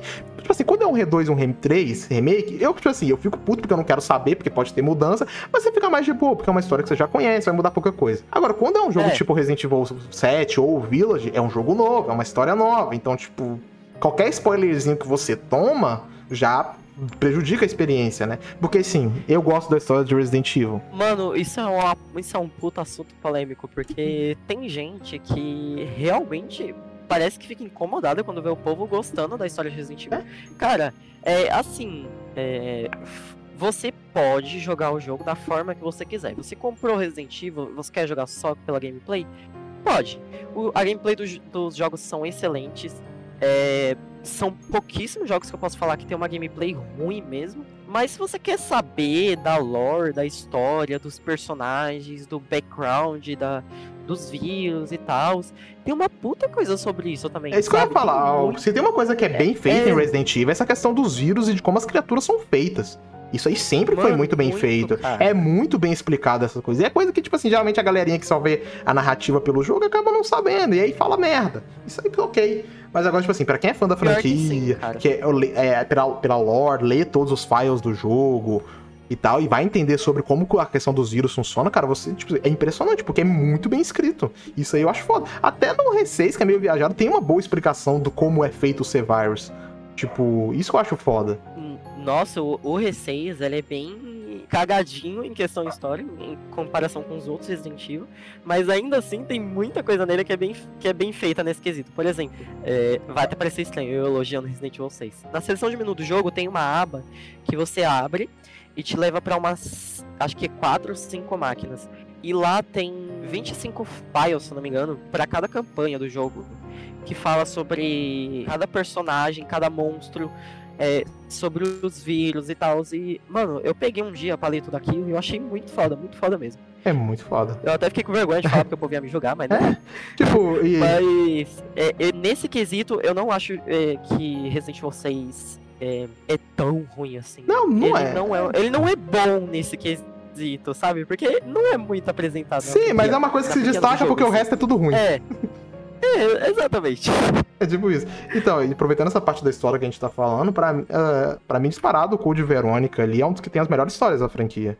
Eu gosto muito Mano, da história do Code Verônica. Os diálogos É, daquele o- jogo. Resident Evil não tem uns puta diálogo bem escritos, aí todo mundo sabe, né? É, Mas. O Code Verônica, ele se sobressai. Ele é um, a história do jogo é muito boa. Todo o relacionamento ali da Claire e com, com o Steve é tudo muito bem feito, é tudo muito legal. Toda a parte ali. Do- uma das coisas que mais, que mais surrava Resident Evil, né? Tipo, espancava mesmo, era Silent Hill na época, mano. É, é, porque sim, com certeza. Silent Hill sempre teve o- uma história muito mais bem Hill- feita. O Silent Hill 2, ele, ele lançou em 2002, foi, eh, se eu não me engano, dois anos depois do Code Verônica. E, meu Deus do céu, Silent Hill 2 é, é um jogo atemporal na questão história. É excelente até hoje, todos os diálogos são incríveis. É tudo muito bom. É. Hunter, é, você devia jogar, sério. Eu tenho que Tira jogar, da sua eu- lista de vergonha. eu tenho que jogar é um Silent Hill. isso eu falando, tipo assim, Tem tipo, mesmo. É, O Silent Hill sempre foi mais Falando- bem escrito do que o Resident Evil. Isso aí é, é um fato. Não tem nem o que falar. Falando é, sobre esse assunto aí da história do Resident Evil, eu pessoalmente é, acho a história do Resident Evil legal. Não acho nada demais, tipo, nossa, foda, hiper mega foda, não, mas isso aí não é. eu acho legal, eu acho que cumpre o seu papel. Mas o que é uma coisa que eu acho que merece destaque, que às vezes as pessoas esquecem e, e engloba tudo em história, é que os personagens do Resident Evil em contrapartida são muito bons. É isso que eu ia falar, cara. Os personagens do Resident Evil são muito carismáticos. Tipo, é, é incrível. Pode não Olha, ser, tipo, é, absurdamente todos, claro. Sempre vai ter um mais abaixo, outro Ah, mais com assim. certeza. Só que, por exemplo, o cast, vamos colocar o cast principal ali. É, Leon no 2, pelo menos, é, funciona muito bem. Mesmo que nos 4 e no 6 ele dá uma desandada, mas ele funciona bem no 2. A Claire funciona bem em todos os jogos que ela participa. A Jill. Até a Jill, que mesmo aquela aberração do 5 lá, eu acho que ela faz um papel pelo menos Eu legal. gosto da Jill do 5. Mesmo Jill loira, Não, acho que ele tá falando do jogo, no caso. Não, sim, mas eu gosto da Sim. Jill do 5. Mas eu acho que a Jill, no jogo, cumpre bem o papel dela que, e o que é necessário pra ela na, naquela narrativa. Eu acho que os personagens do Resident Evil, é, mesmo que a história não seja nada, nossa, foda, Silent Hill, pica, não, mas eu acho que pelo menos eles cumprem, ela cumpre o papel e os personagens em contrapartida são muito, muito bons. Mas aí, mano, tipo, você pega, por exemplo, até o Wesker, que, tipo assim, mano, é um vilão que muita gente gosta, eu gosto. Eu sei que o James não curte muito o Wesker, né? Eu não gosto do Wesker, Mas, tipo assim, é um vilão, tipo assim, aquele vilão, tipo, ah, eu vou destruir o mundo, é a Global Saturation. Tipo, mas mesmo assim, ele é um personagem que muita gente gosta, porque ele é bem carismático. Ele não é um É, vilão bem escrito, com a puta motivação, com puta plano foda, mas não, mas eu acho que o Wesker Sim. é carismático. Ó, carismático, ele realmente é. Ele, ele tem os momentos badass dele. E, tipo, quando a gente vê aquilo criança. No Code Verônica, é, isso é uma das coisas mais é, legais sobre o Wesker, porque ele aparece, ele surra a Claire, aí depois no final do jogo ele surra o Chris, aí ele tenta surrar a Alexia e ele é surrado pela Alexia também. Ele tomou um Enfim, pau da Alex, Mano, muito e- bom. ele é um personagem que ele só tá no jogo pra sair na porrada com todo mundo, e mesmo assim, é, é bom, sabe? É, tipo assim, os melhores desenvolvimentos do Wesker é no R1 mesmo, tá ligado? Que você tem todo aquele arco dele, dele, dele É, ser o mano. traidor, tipo. Inclusive, uma das coisas mais, mais chatas, assim, que eu diria sobre a franquia é que todo mundo sabe que o Albert Wesker é um vilão e isso era pra ser um plot twist no Resident Evil 1, né? Mas, tipo, ninguém vai pegar essa porra desse plot twist, porque quando a gente fala Wesker, a gente já sabe que é o vilão da franquia Resident Evil. É, tipo, hoje em dia não tem como mais, tipo assim, porque era pra ser realmente, você falou, era pra ser uma surpresa, caralho, o Wesker é o vilão e tal. Pô, mas ele era do- dos caras, só que não, tipo. Mano, ele, ele revelando o plano Não, lá, e o pior é que, tipo assim, o Wesker, primeiro você acha cara, que ele tá. Sim, ele primeiro você acha que ele tá com o Umbrella, só que não. Ele tá sozinho, tipo, ele tá por ele, ele foda-se a Umbrella. Sim, mano. Olha, isso, isso é muito foda, porque é, é uma coisa que o jogo tenta enganar a gente. É, a gente pensa, "Tem alguma coisa errada, alguém deve ter traído a gente. Mas aí, se você jogar com a Jill, é, o jogo fica insinuando como se o Barry é. fosse o traidor. É. Porque ele fica falando sozinho, ele fica tomando umas ações estranhas. Acho que ele chega. Ai, ele faz alguma coisa lá. Tem aquela cena da Jill corda lá, que ele joga a corda. Tipo, dá a entender que ele Não, que joga é- a corda. no, no porão lá, sabe no porão? Quando Sei. vai ele e a Jill lá, ele. O que, que ele faz? Acho que ele pega o elevador lá pra cima e deixa Jill lá embaixo. Sim, eu sim. tenho certeza é isso. É, tipo. E, mano, eu fiquei, mano, que filha da puta. Esse desgraçado é o vilão, com certeza. Mas aí vem aquele plot do Barry e tal. É, tipo assim, que a família dele que tá sendo ameaçada e tal, aí tipo. Aí você fala, beleza, é, o é Umbrella, o Wesker tá junto. Aí não, não, eu só menti pro Barry, eu não tô com Umbrella, não, eu tô sozinho, é eu mesmo que se foda. Inclusive, até com o, o William Burke, ele trabalhou no, É, no Resident Evil Zero. que a gente, a gente dos dois vê eles junto. fudendo James Marcos lá. Aham, É muito bom, velho. muito bom. Ah, o Wesker que eu falei, tipo assim, ele, ele é um vilão carismático, né? Ele, o plano dele é meio bosta. Aqueles. É porque naquela época, assim, na grande maioria, os vilões era isso mesmo, tipo. Não tinha muito desenvolvimento. É, Ah, por quê? Por que, que você é mal? Porque eu sou mal. Por quê? Porque eu quero destruir o mundo, que se foda. É porque eu quero. E aí ele acabou que não Exatamente, tendo desenvolvimento tipo, muito acima disso. Tipo, o que faz até sentido em algumas partes, né? Porque, tipo assim, o Wesker ele passou por um monte de experimento, ele é da, do projeto Wesker Children lá, que é uma parte que muita gente nem man- manja da, da lore da franquia, né? Que é, que é esse projeto que o Alzer Spencer fez. Uhum. Que muita gente nem conhece porque esse nome também, né? né? a- é, porque, é porque isso foi reduzido a uma DLC, né? Do Resident Evil 5. Sim. Inclusive, eu acho que isso não deveria ser uma DLC. Isso deveria ser uma parte jogável no Resident Evil 5, que você troca, você tá lá na campanha com a Sheva e o Chris, você troca pra Jill e, Que muita gente não jogou essa. lá. Mano, muita gente não jogou Lost in Nightmares Sim. até hoje. E é uma puta DLC. excelente. Essa que eu ia É falar. muito boa. Essa parte da, dessa, da, que a gente tá falando aqui do Alzo Spencer, das Wesker Children, é uma parte que muita gente do, do mainstream nem conhece da franquia. Tipo, é uma parte bem Pior que esquecida. sim. Tanto que foi se, Mas, é, deu ó. a entender que a série da Netflix vai mexer com o Wesker Children. Eu falei, mano, não vai ser isso não, cara. Esse Wesker Shield aí, eu tô achando que é filho do Wesker mesmo. Não vai ser esse projeto, não. Billy, Billy e Jade Wesker. Ah, eu falei, nada, isso não é o Wesker Shield aí. A Netflix não vai tocar nisso aí, nem ferrando. Porque se ela tocar, eu Mano, sei que vai vou sair ver- cagado. Eu vou ver pra dar risada. Não, eu vou ver pra dar risada. Eu te lembro que eu até fiz uma montagem disso aí, que eu peguei o Jake e coloquei peruca nele, que tinha saído que era filhas, né? Aí eu voltei e eu falei, tá aí, ó, os filhos do Wesker. Ai, caralho. Você postou isso? Eu não Eu cheguei a ver. postei, mas faz tempo. Acho que você nem me seguia, né? Você nem se conhecia ainda, mas faz tempo isso. É bem- Tá bem difícil achar. Foi quando vazou, a primeira vez que vazou.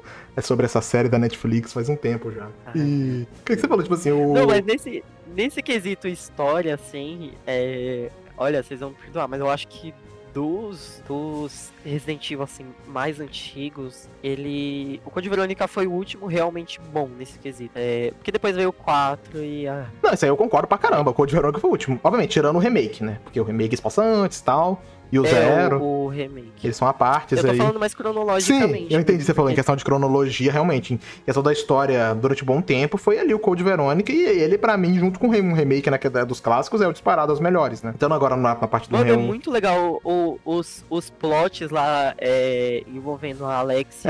É muito bom, cara. Dela. É muito ele, bom. ele, ele tem umas cutscenes que são engraçadas e bizarras. É, mano, tem umas cutscenes- mano, aquela- Alfred, Mano, você vê que o Albert, que o Alfred, tipo, o relacionamento dele com a Alex é muito estranho. Tipo, você fala, mano. é muito esquisito. Ele, velho. tipo assim, olha, ele tem uma adoração pela irmã dele, algo que parece olha, até meio incestuoso que- ali, tipo. Fica eu acho que no vilão, nos vilões dessa franquia eles estão em, em sexto lugar.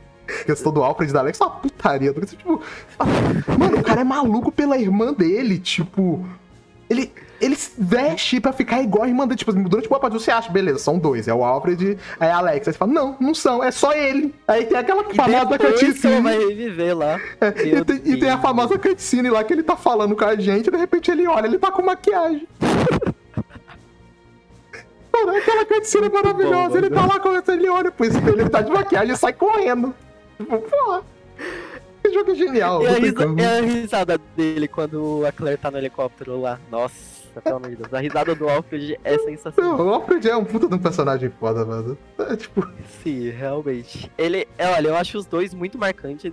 O Alfred, eu acho que ele tá mais no começo do jogo pra ser um alívio cômico. não, mas e um é isso. mistério, É um assim. mistério também, tipo. Mas, de- mas depois da metade, quando a Alexia revive, agora a- ali eu acho que fica mais sério, tá ligado? Sim, principalmente a começa aquela parte. cutscene dela revivendo com aquela trilha sonora perfeita, que Code Verônica tem uma trilha sonora incrível. Não, isso aí tem. É, tem, tem muitas, tem muitas é, partes da trilha sonora que eu gosto. A Alexia cantando é, Berceuse, é, a Save Room também é muito boa. É muito foda. E, mano, quando ela revive lá e tem aquela, aquela cutscene com o Alfred morto lá e ela começa a acariciar ele, eu acho incrível, Ah, sério. É, é incrível, tipo, ela chega toda B10, desce o pau no Wesker, e, tipo, é muito foda. Muito bom mesmo. A- aquela cena dela, dela queimando e virando aquela coisa lá, um monte de gente deve achar tosco hoje em dia, mas eu acho muito foda. É, Quando foda. eu joguei né? o Code Verônica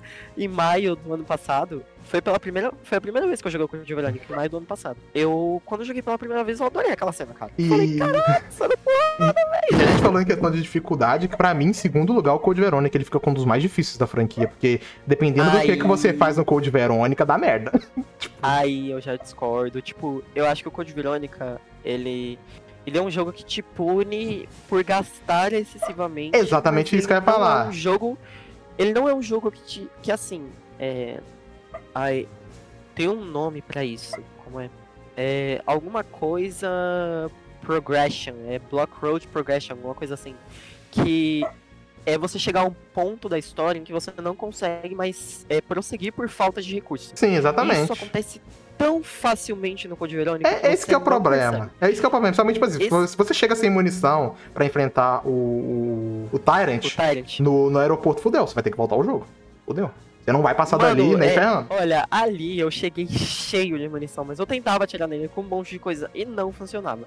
Aí eu fiquei muito puto com essa merda, porque assim, os controles do jogo, eles já não são as coisas mais atuais de todos, então não dá pra desviar do Tyrant. Não tem como. É, ele chega perto de você ele vai te bater, não importa o que você faça. É, pelo menos no controle do Xbox, eu não sei. Talvez Uhum. algum PC player aí, hacker, consiga desviar do, do Tyrant, mas eu não consigo. E, então eu tentava atirar nele qualquer coisa, mas demorava muito e ele nem tchum, nem reagia. Aí ele me surrava e eu já tava ficando estressado. Aí me falaram assim: ah, é só você usar três disso, duas daquilo e pronto. Quando eu vi no meu baú, tava cheio disso. É. Aí, então é só você saber quais recursos usar, porque torna o Code Verônica não tão difícil assim. Sim. Tipo É. assim, mas eu acho que ele fica muito difícil porque você saiu de um jogo como Resident Evil 3, que é um jogo, como a gente falou, mais action, um jogo que te enche de munição. Você tem munição suficiente pra derrotar praticamente todos os inimigos do jogo. é bem mais survival horror. É, e aí você vai pro Code Verônica, tipo assim, que se você jogar desse tipo, você vai, você vai, você vai, você vai se ferrar. Você vai chegar uma parte e você falou, você não vai conseguir progredir no jogo. Então é por isso que eu acho que ele acaba ficando mais difícil, porque você saiu de um jogo é- mais action como o R3 e foi pro Code Verônica, é bem survival. Eu queria platinar o Code Verônica, mas ah, aquela impossível. conquista lá. Impossível, não. Mano, Não. aquela conquista lá da Rocket Launcher me dá medo. Não, aqui, mano, Code Verônica é o jogo que eu falo, não, não tanco. Zerei no PC, não tanco pra fazer platina, 1000G dele, não faço, nem ferrando. Aquilo ali é coisa de maluco. Aquilo Mano, aquela, tem um negócio lá da, da Linear Launcher lá, daquele modo extra Battle Mode. Eu não sei se você chegou a jogar. Você jogou o Battle Mode? hum, joguei bem pouco. É, você passa lá pelos cenários, matando vários inimigos, aí você chega no boss final. Dependendo de qual personagem você esteja, o boss final muda.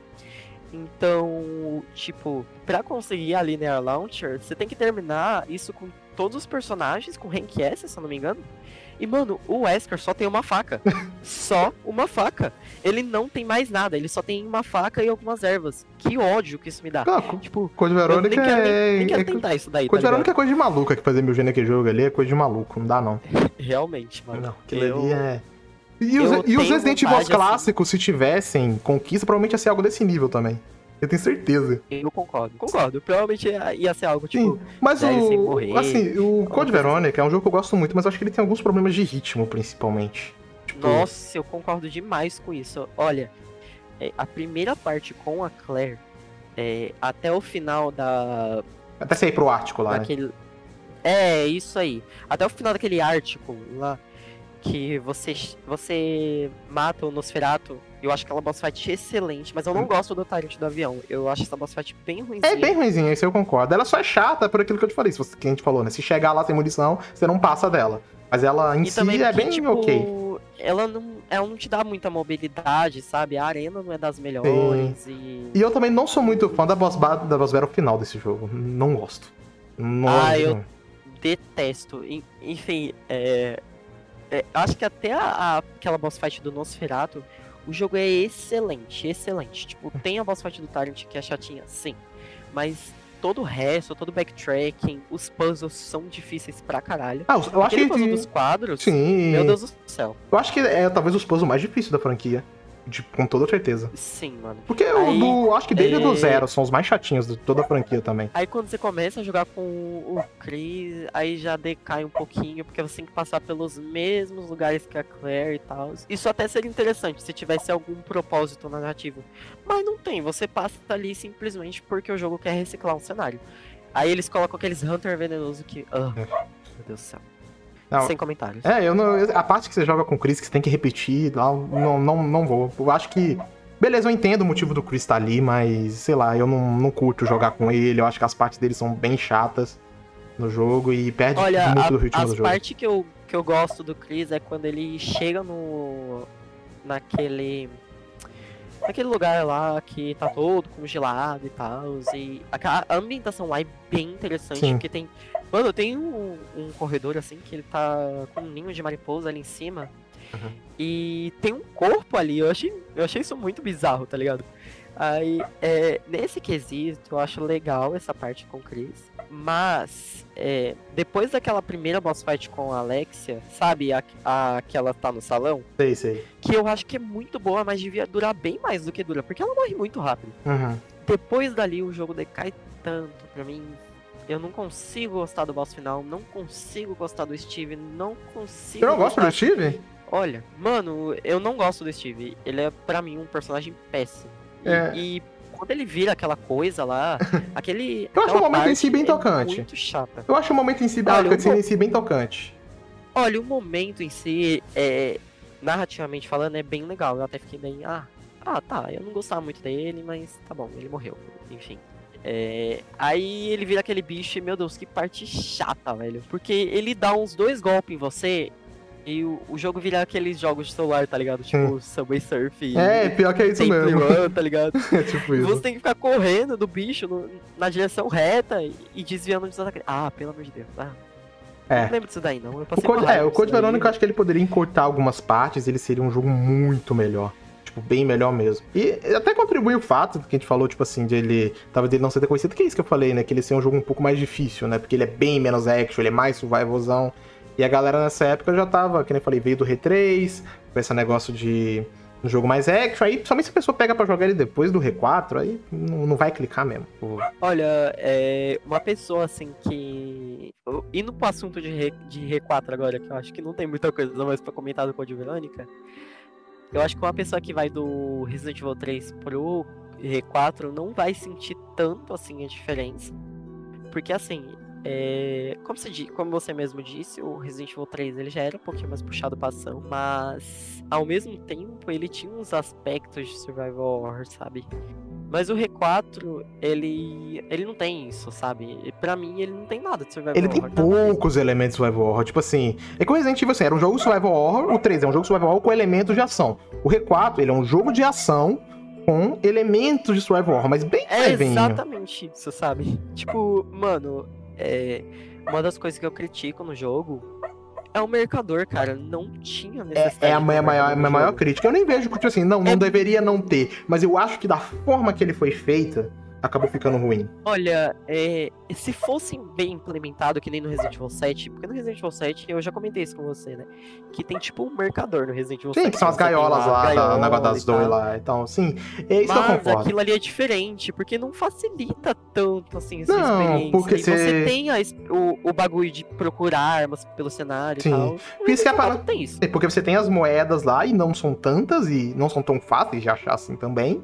E tipo assim. Sim, requer, requer exploração, né? Requer Agora, exploração. 4 não. Você ganha matando bicho. Você... É, e eu acho que esse é o problema. Tipo assim, meu problema é que ele vende armas, tipo, todas as armas basicamente do jogo você pega com ele. Você pega, tipo, a 12 ali e a, uma bazuca lá no castelo. Mas de resto, é tudo no mercador. Isso que me irrita, porque eu gosto desse negócio de você ir atrás das armas. Acho isso bacana. E aí você Mano, pode.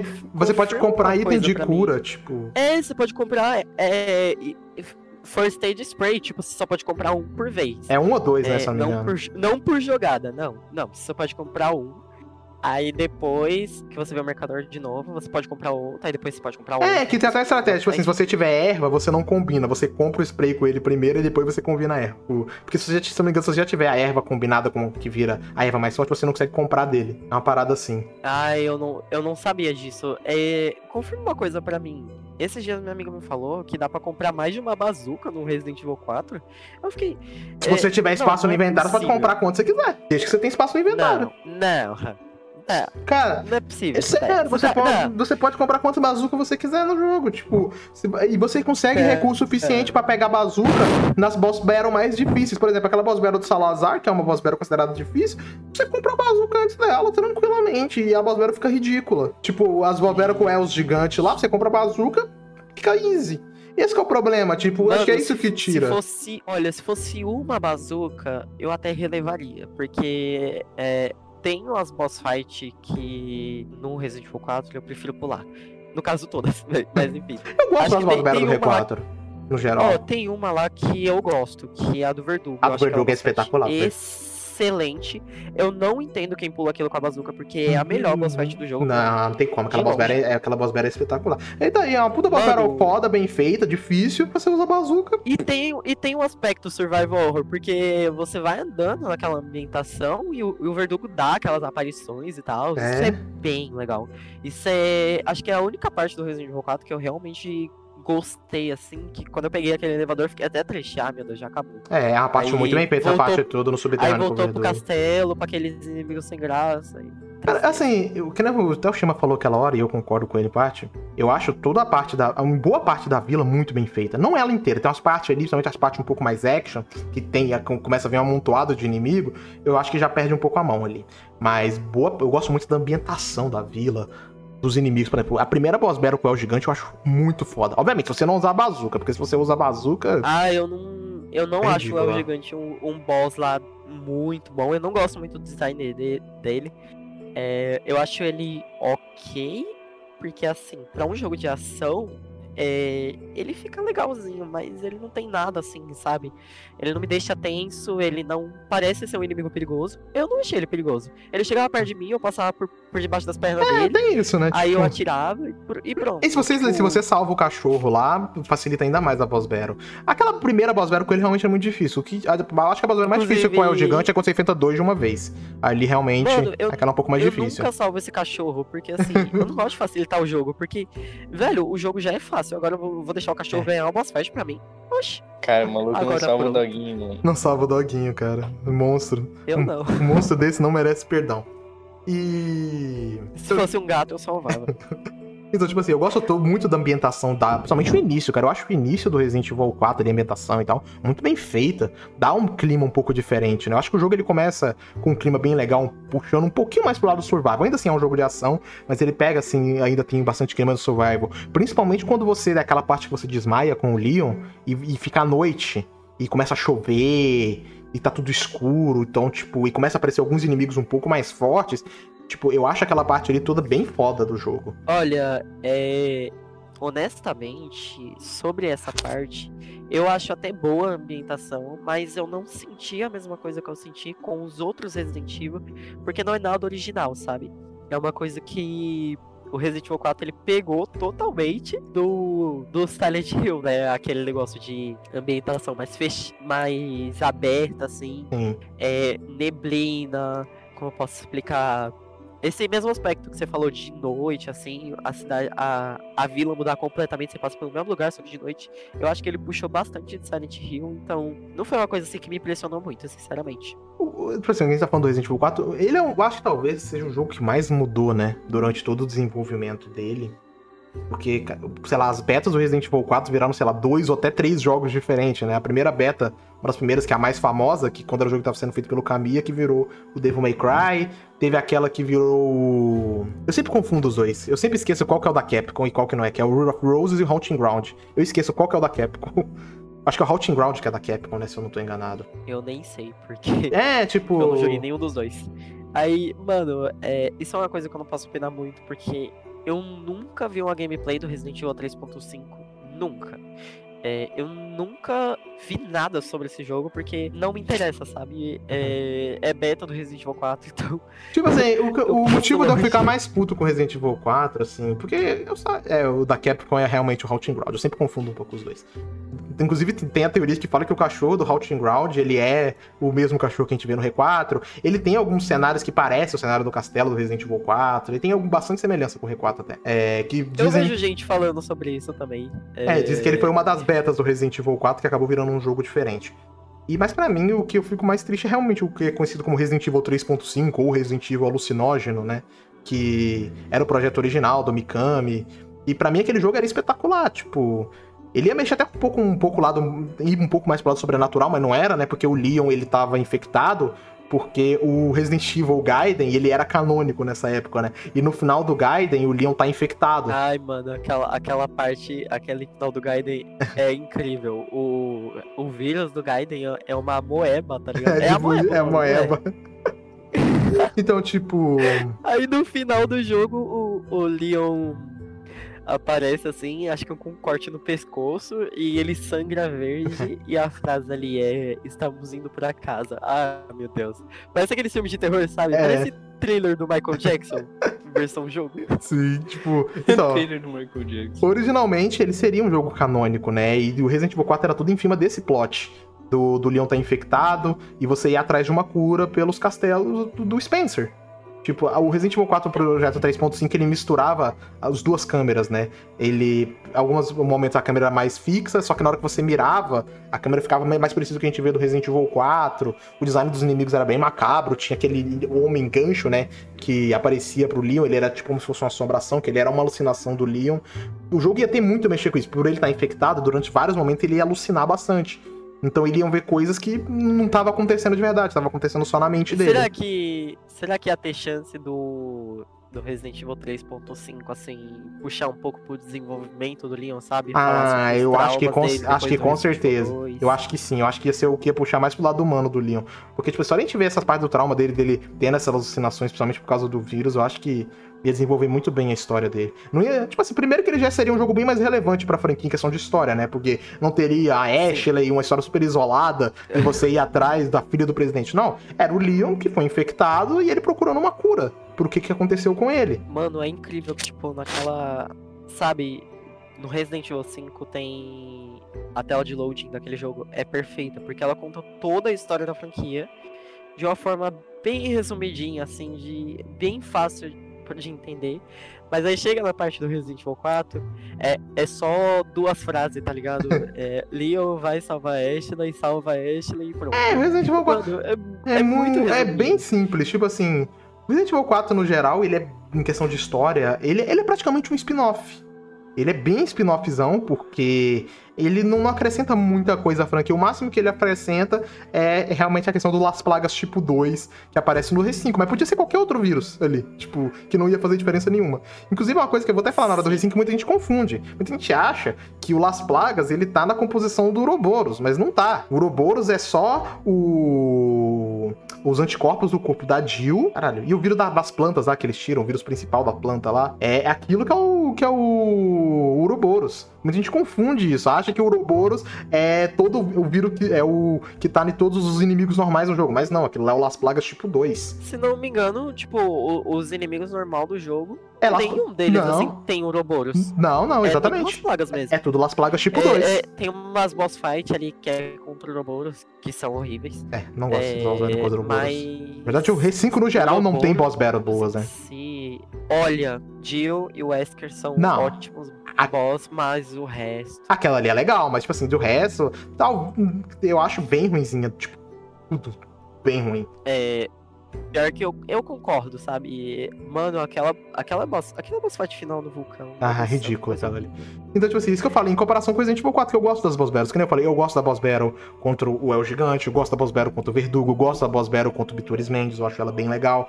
Tem aquela criatura também, que eu sempre esqueço o nome dela, eu nunca lembro, que você tá preso tipo numa gaiola com ela, aí você vai avançando e vai caindo. Garrador? Não, não é o garrador. Não é uma gaiola exatamente, tipo Não. assim. É tipo um- uma plataforma, na verdade. É uma plataforma que tá. O, É. o 3, é o 3, não é? é o 3, ele mesmo. É o 3 ou é o 8? O 8 é do Resident Evil 5. Não. Então, é, É, do Resident é. Evil 5. Essa, tipo assim, eu acho essa boss battle bem legal. Também eu acho todo o design dele muito legal. Eu gosto do design das criaturas do Resident Evil 5. Essa Evil 4, daí é legalzinha mesmo. Eu não, não vou mentir, não. Essa aí é. Mano, eu- o design dele eu acho um pouco estranho. Porque assim. Ele é um bicho ultra bizarro. O corpo dele é muito esquisito. Mas aí chega na cara dele e parece tipo uma caricatura. Eu gosto também eu da boss. levar a sério. Eu gosto da boss battle com o Del Lago também, eu acho legal. Puta. Olha, Só legal, é. nada demais. Tipo. eu já não acho tão legal assim. É, é ok, vai. Pra mim é Agora, ok. mas ele também tem umas É, boss battle o bem por exemplo. O povo, o povo bota muito hype em cima disso. Fala, Também, é, é, eu concordo. Mas a boss battle bem. Ela é ok. o Deu Lago aqui. É ok, você, você tá lá no barco, você jogar pão na boca, na boca dele, nada demais. Por exemplo, eu não gosto, da, Acabou. bo- não gosto da boss battle contra o. O Krauser. Não gosto. Acho ela bem ruim. Mano, essa boss battle é horrível. Tipo, a boss battle contra o Salazar eu não gosto também. Acho ela bem é ruimzinha. literalmente, é, parece que tiraram... Eu não gosto da boss battle contra o Salazar, não gosto da boss battle contra o Krauser, não gosto da boss battle contra o Vitores Mendes. Eu acho legalzinha, mas não chego a gostar. E agora a boss battle ok. também que eu não gosto é a final contra o. O, Nossa, o Sadler. péssima. É péssima Sadler. aquela boss battle. Inclusive, tipo assim, isso que eu falo, a boss battle que você faz com a Ada contra o Sadler é muito mais legal. É bem mais difícil. É, a boss battle é difícil. A que você usa. Eu nunca, eu nunca joguei a, a parte da ida do Resident Evil 4. É bem legal a parte dela em alguns Bem- negócios. A boss battle do Krauser com ela é bem mais interessante também. Tipo, enquanto. Eu nem cheguei a jogar. Mano, com o Leon, você chega no Krauser, dá cinco facadas e pronto. Acabou. É, isso que eu falo, que, é- é- que até o MF brinca com isso, né? Que era o, é um prelúdio do que, que o Resident Evil ia virar dois jogos depois. Call of Duty. Porque Call of Duty é assim, você dá a fa- faca é melhor que arma, né? Você dá a facada, o inimigo morre. E Resident Evil é isso. Tanto que, se eu não me engano, na versão do PlayStation 2, eu posso estar até errado, você não tinha a faca em algum, no, no modo com a Ada, e a batalha ficava mais difícil. Aí nos remaster que eles fizeram, se eu não me engano, eles adicionaram a faca, e tipo, a boss battle ficou ultra fácil. Porque realmente a faca dá um dano absurdo naquele jogo. É ridículo. Eu acho que eu falei, a- eu acho que o Resident Evil ele perde a mão de uma vez, o 4, a partir do momento da ilha. Aquilo ali é ridículo. O jogo desce de qualidade, de um, tipo assim, de um nível absurdo. A partir do castelo, na verdade, ele já começa a descer. Tem umas paradas no castelo bizarras que eu detesto. Mas a- Mano, a, ilha, o jogo se castelo afunda. em si... Olha, eu vou falar pra você uma coisa bem polêmica. É, eu odeio muito mais o castelo do que a ilha.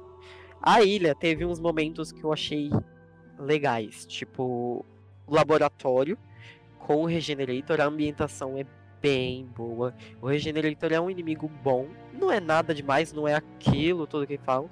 É só você mirar nos pontos fracos dele e já é. Ele é um pouco irritante sim, mas não é aquela coisa assustadora. Mas é legalzinho, sim, essa parte do laboratório. Agora, mano, o castelo, eu não consigo lembrar de uma única parte que eu gostei. É. Se pá. Eu gosto um Acho que, pouco. acho, que é na, acho que é na saída do castelo, né? Que tem a, a boss, boss battle contra o Verdugo. Hum, não exatamente na saída, mas é bem perto ali do final. Eu gosto da parte do castelo com o garrador. Eu acho legal. A boss battle com o garrador Ah, eu- feita. Eu já acho ele super fácil. Não, ele ele é fácil. Ele não é. ele- não, ele não é difícil, mas eu acho legal ele. Eu acho o design dele legal. A boss battle em si não é difícil, não. Ele é bem tranquilo. A que é mais difícil é quando tem dois garradores. É, quando tem dois garrador. Aquela lá é mais chata. Aquela lá é chatinha mesmo. Realmente, é, no geral, é, essa parte aí que tem dois garrador, e logo depois que tem aquele elevador pra subir contra o Salazar, pense uma parte horrível. Nossa, aquela parte horrível que vai descendo aqueles barril, não. Nossa, pelo amor de Deus. Vergonha alheia aquela parte, meu Deus do céu. Não, outra. É eu- uma coisa que tem. no- eu, eu gosto assim, tipo assim, da, da ambientação do castelo. Ele tem. Mas o castelo tem uma das piores partes pra mim do Resident Evil 4, que é a parte do labirinto. Eu odeio labirinto em jogo. Em qualquer jogo que existe. Até em Alan Wake eu detesto a parte com labirinto e no Resident Evil 4 tem essa parte com labirinto. E você joga tanto com a Ida quanto no Limo, então eu tenho um ódio duplo por essa parte. E eu acho uma merda, não, não gosto dessa parte do labirinto. Essa parte me causa ódio. Essa, aquela parte com os cachorros. né? É, a parte com os cachorros lá no labirinto do Sala- do Salazar é, é idiota. Mano, é, eu acho que do Resident Evil 4 eu gosto de muito, muitas poucas partes mesmo. Olha, foi essa que eu te falei, o comecinho da, da vila, eu acho legalzinho, nada demais. Agora, gostar, gostar mesmo, eu só gosto da boss battle contra o Verdugo, que eu facilmente tiraria ela e colocaria em outro jogo sem nem pensar duas vezes. É, sim, tipo, É, mano, por exemplo, no Resident Evil Revelations, imagina se o Verdugo fosse tipo no, no subte, no na parte de baixo do navio, assim, Uhum. aquela. Nossa, se Seria fosse foda. ali, meu Deus do céu. Verdugo é realmente é- um inimigo, é um dos inimigos mais memoráveis da franquia, assim, eu acho que no Mas geral ele, mesmo. mas ele tá num jogo assim que é tão de ação que acaba sendo meio manchado, tá ligado? Aí eu não consigo. É a mesma coisa o Regenerator. O Regenerator, acho que ele se encaixaria assim. perfeitamente no, no, no Resident Evil Revelations. Ele lembra um pouco o É, design ele, daria, dos... ele daria super certo, mano. Ele lembra o design dos, dos inimigos como lá que eu esqueci o nome, é super estranho. Esse também esqueci o nome, mas ele, ele daria bem certo no design do- dos inimigos do Revelations. Só que acabou que, né, ele tá no R4, é um jogo que. Assim, o que a gente fala, é óbvio, né? A gente sabe que a fanbase no geral gosta muito do jogo. A gente é tipo meio que Sim. minoria dentro ali. Mas, queria, assim, eu até. eu- Não, a gente não, né? Eu acho que é, vo- acho que é só você mesmo, porque é, como Resident Evil, você ainda consegue achar o, o Resident Evil 4 ok, você sabe das, das qualidades dele e tal. Sim, tipo, eu- Mas eu como, eu como Resident Evil, eu acho ele péssimo. Não, isso que eu como falo. jogo, eu acho ele ok. Como Resident Evil, eu acho ele ok. No máximo ok. Mas como um jogo, eu acho ele um jogo legal, eu acho um jogo bom, maneiro pra caramba e tal. Tirando, obviamente, as partes que você teve ruins, como praticamente a ilha inteira.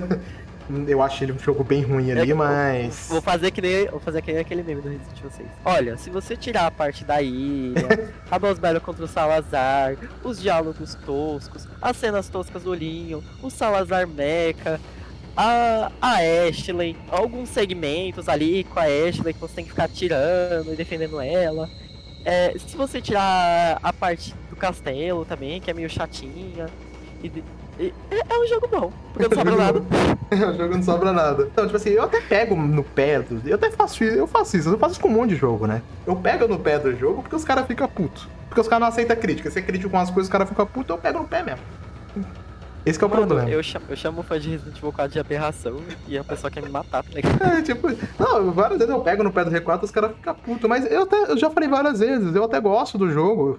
O único Resident Evil da franquia pessoal que eu odeio mesmo é o 6. Agora o Resident Evil 4 eu já zerei esse jogo um monte de vezes e vou zerar esse ano de novo quando sair a versão completa da HD Projekt. Tipo, o meu problema com o R4 é que cada vez que eu zero ele eu gosto menos. Eu, Esse sinceramente, eu nunca mais quero jogar Resident Evil 4 na minha vida. Não tem nada nele que me interesse. É, foi um jogo que eu zerei uma vez em 2018. Aí eu não gostei, mas eu não cheguei a odiar. Eu não gostei dele, mas aí eu vi que o povo. Eu vi algumas coisas do jogo e eu lembrei que eu não tava gostando. Aí eu já passei a odiar. Falei, mano, eu vou jogar pra ver se é isso mesmo. Pra ver se eu odeio mesmo essa merda. Aí eu joguei esse, é, esse ano não, ano passado. No começo, no começo não, meio- mais pra metade do ano passado. E não colou comigo. Foi realmente um jogo que eu achei péssimo do começo ao fim. E eu não pretendo jogar de novo, Mas- minha opinião muda. Mas é aquela coisa, você não zerou no profissional, então sua opinião não vale. É, exatamente. Mas aí Eu- pode falar eu do, mas aí pode falar do reset sem ter Você jogado. não zerou, cara, Não você não no Switch zerou travado. no Switch travado no, no profissional, cara. Então, sua opinião não vale. Você tá todo errado. Você tá caladão aí, chama, falou mais nada, né? É mais mudinho do que tudo. Achei que você ia falar no... dois Achei que você ia falar no R4, o cara ficou mais mudo do que tudo. Velho, é porque minha opinião de Resident Evil 4 é literalmente a mesma que a sua. Tudo que você falou eu concordo plenamente. Então, se eu falar, só ia ser prolixo. Então, ah, mas você tem, que, você, tem que, você tem que falar Nossa, mais, então você não concorda comigo? Eu vou te bloquear. Vou te bloquear. Tá, Não, é porque o James é aquilo. O James ele não aceita outras opiniões, né, velho? Ele é um hater que não É, aceita não, outras é- opiniões. Ele é, da, ele, é da, ele, é da panelinha, ele é da panelinha do Star Squad, né? Não aceita. Pra você entrar no Star Squad, você tem que odiar o Resident Evil 4 e o Leon, né? A gente sabe que o James é um ditador, todo mundo sabe Mano, disso. Mano, a parte mais engraçada é que se o povo pegasse, assim, pra conhecer o- os meus amigos que fazem parte daquele grupo, eles iam ver que a maioria ali gosta de Resident Evil 4. O- Tem gente que ama. Por exemplo, o Vini, eu não sei se você chegou a interagir com ele. Bem pouco, mas eu sei É. quem é. Ele, a- ele adora Resident Evil 4, cara. Ele fala do jogo o tempo inteiro lá. E às vezes eu até troco ideia com ele por causa disso, porque ele super entende minha opinião. Mas é aquilo, né? Tem gente que não quer saber o porquê você não gosta do jogo. Eles só te odeiam porque você não gosta. E eu acho isso muito infantil. Não tem porquê, tá ligado? Se- mano, se eu vejo uma pessoa que não gosta do meu jogo favorito, eu vou querer conversar com ela. Por que, que você não gosta? O que É, mas desagrada, se tá for uma pessoa gente boa, eu vou tentar entender. Eu falei, pô, cara, por que, que você não gostou do jogo e tal? Mas eu posso até concordar, não, realmente, essa coisa aí que você falou realmente não é muito boa no É, jogo e tal. É legal até pra gente aprimorar nosso ponto de vista. Mas tem gente que não aceita a opinião contrária. E pra mim, os fãs de Resident Evil 4 na comunidade de jogos são os piores nesse quesito. Com certeza. A fanbase de Resident Evil no geral já é ruim pra caramba. A fanbase no É, geral, é, eu acho. Eu não discordo. É uma péssima fanbase, talvez uma das piores. Talvez ali até no nível de Telou, ou até pior. Falando sério mesmo. é, mas a parte do Resident Evil 4 ali é a pior, é a pior da pior, né? Porque você já tem uma comunidade ruim, você tem uma parte dela que é pior ainda. E é a fanbase de Resident Evil Exatamente. 4, é uma fanbase Eu que me que o que irrita. faz é, a fanbase de Resident Evil ser tão insuportável é boa parte de Resident Evil 4. Não, você deixa assim, porque que eu falei? Aquela galera que não aceita você criticar o jogo, né? Você, tipo assim, você chega e fala, não, cara, eu não gosto dessa parte por causa disso. Você tá tá seus argumentos. A pessoa quer saber, não, foda-se. Tipo, ah, você falou mal do meu joguinho. Eu te odeio, vou te xingar. Eu vou- Olha, é, em todo o tempo que eu tive no Twitter, nesses três anos que eu tô usando direto, sabe? Porque eu já usei antigamente, mas eu sempre dropava. Desde 2018 eu tô usando Twitter. É, eu passei a falar de Resident Evil em 2019 e, e passei 2020 inteiro comentando sobre, o sobre esses jogos. É, todo mundo sabe que eu não gosto de Resident Evil 4. Mas ninguém, ninguém mesmo, eu posso contar nos dedos o- as pessoas que vieram me perguntar o porquê, sabe? E, e essas pessoas são só amigos meus, porque Mas é isso mesmo, Mano. tipo. é, é in- infelizmente é isso. É, os caras. É isso. É, eu, tipo assim, eu não sofro tanto com essa galera, tá ligado? Porque os caras não tem muito que me atacar também. Eu sou o cara que manda tomar na, naquele lugar. Então, os caras não tem muito que encher o meu saco em relação a isso. Mas, e você é o cara que mais sofre na mão dessa galera. Tipo, mano, e eu, e eu até eu tava conversando com o Leandro esses dias, a gente até comentou, falou, cara, os caras pegam pesado com o James, né? Ele até aceita muita coisa. O cara pega pesado pra caramba com ele. Mano, é muita coisa assim por causa de jogo É. que, que não me deixa mal, sabe? Só me deixa mal quando, quando o povo pega pesado mesmo. Mas é Não, sim, eu, eu que, não quero nem tocar muito nesse assunto, chocado, né? tá ligado? Que. Não tem necessidade de você chegar nesse nível por É causa isso do que, jogo. isso que eu falo, tipo Mano, assim, o, é muito pesado que a galera pega com pegou- você. Mano, o povo pegou minha gamer tag pra me dar exposed porque eu não zerei Resident Evil 4 no profissional. É. Imagina ser assim, tá ligado? É, tipo, e, mano, e aí da hora que a própria pessoa critica o Resident Evil 7, mete pau no jogo e não terminou ele. Nem E no não normal. zerou. Não é nem, não é nem não. Ele zerou no- não zerou no Madhouse, não. A pessoa não terminou Resident Evil 7. Exatamente. Tipo, Por esse isso que... você pode ver, né? Pra jogar os outros todo mundo é bom. Mas... É, e tipo assim, mano, eu, eu tô falando sério. Resident Evil 7, se você joga no Madhouse, o jogo muda muito. Muito. Muda pra caralho. Resident Evil 4, você zera no profissional, não muda quase nada. É, é o dano dos inimigos. É isso. Você- a experiência que você vai ter zerando Resident Evil 4 no profissional e no normal é muito parecida. Mano, é, eu não posso opinar muito sobre isso porque eu não joguei o jogo no profissional. Eu não tive interesse. Eu falei, é, eu acho que o profissional nem tá desbloqueado quando você abre o jogo pela primeira vez. Não, acho que desbloqueia depois só. Começa, eu acho que começa Aí com eu- o easy, com o normal e depois desbloqueia o profissional. Aí a pessoa quer que eu zere o jogo duas vezes. Um jogo que eu acho horrível. Isso que eu falei, depois é um, jogo, é um jogo que você não gosta, inclusive, tipo. E eu falei, não muda muita coisa, cara. Não é igual Resident Evil 7, que é, tem recolocação de itens, recolocação de inimigos. Não, basicamente é Olha, isso. É igual, é basicamente Jogos o. que eu acho, olha, jogos que eu acho que vale a pena você jogar numa dificuldade maior, porque melhora realmente a experiência. O Resident Evil 2 Remake, eu acho que melhora a experiência. Resident Evil 7 também. É, Resident Evil 3 Remake Com é o certeza. mais forte desses É o aí, mais forte. mano, Resident porque Evil 3 Remake, o normal dele tem que ser o É intenso. horrível. É o É, intenso. é tipo, é, é assim, porque o, o, o Resident Evil 3, o remake, eu vou até puxar um pouco pro tópico dele. No normal, o Nemesis é muito ok, sabe? Ainda intenso, ele fica um pouquinho mais difícil, mas nada demais mesmo. Mas É. aí você joga no inferno, com saves limitados, com recursos limitados, tendo mais inimigos ali, mais inimigos aqui. É, você tendo que mudar o seu estilo de jogo pra passar por algumas partes. Eu acho Sim, mas é isso. Pra mim, o modo padrão de você jogar o Resident Evil 3 Remake é você já, já começar no Intenso, que inclusive foi como eu joguei. Eu já comecei no Eu Intenso também. Quando eu Eu joguei. comecei no intenso também. Eu zerei no intenso. Até hoje eu não zerei esse jogo no normal. Até hoje. É, Eu também, eu acho que eu joguei no normal pra conseguir farmar alguma coisa. Ou foi até no Easy, né? Pra fazer aquelas hordas lá que você tem que farmar. Aí eu botei. Como eu tava jogando no eu- esse ele é eu difícil. Aí o que, que eu fiz? Eu fui pro Easy, rushei o jogo até a parte do hospital, que é a melhor coisa pra você farmar ali. Tal, é o, lugar, o melhor lugar pra você farmar. E foi ali que eu fiz aqueles desafios das armas, né? Mas tipo. Mas eu não me lembro ter. Falando, se for a verdade agora, também eu não me lembro de ter zerado Resident Evil é, 3 Remake no normal. Porque quando eu comecei, eu fiz no Intense, depois fui fazendo as conquistas. E eu passei pelo, pelo inferno Todo, tal. toda mas- vez que eu abro o jogo agora, eu só jogo no, no pesadelo pra cima. Tipo, é, eu jogo no pesadelo quando eu quero uma experiência mais casual, assim. Porque o pesadelo, ele é difícil? É. Mas ele tem os saves automáticos, ele tem. é, ele não tem os saves limitados, que no caso seria as máquinas de escrever, que some e no modo inferno tem umas máquinas de escrever que não tem, tá ligado? Tipo, É, ele some com é realmente um, uns saves que são limitados pra porra. É, Aí é, eu acho que tem jogos que melhoram sua experiência se você jogar Sim. com uma dificuldade mais alta. Mas tem jogos que não vale a pena, que não muda muita coisa. E, e tentando que a gente tá aproveitando o negócio, que eu vou falar de um jogo que eu zerei no hard recentemente, da franquia, que é o próximo tópico que a gente vai falar, que é o Resident Evil 5. E ele é um jogo que não muda praticamente nada se você zera no hard. Tipo, nada. Tipo, muda assim, dano dos inimigos. Por exemplo, o primeira forma, aquele primeiro Ouroboros, você tem que queimar ele duas vezes. Tipo, beleza. Tem inimigo que foi que der. Mas é isso, é a vida do inimigo. Não tem recolocação de itens, não tem recolocação de inimigos, não tem isso. É inimigo com mais vida. É isso. Não muda quase nada. Exatamente. Você zerar no normal, você zerar no, no modo hard. Não muda quase nada. Então, tipo, é uma parada Agora, idiota você exigir Agora, isso. no profissional, essa desgraça é infernal. Ah, isso aí? Porque, principalmente se você jogar sozinho. Sim, sim. É, muda a sua experiência de jogo, mas eu acho que pra pior. Eu não gosto muito do profissional do Resident Evil 5. Eu zerei mais porque eu queria platinar mesmo, mas eu não zeraria de novo. É. Por isso sempre que eu jogo, eu jogo no veterano, né? Porque eu gosto um pouquinho de mais, mais dificuldade. E aí, pessoal, Hunter aqui no final do podcast para avisar pra vocês que esse especial de Resident Evil que a gente gravou com o James foi dividido em duas partes.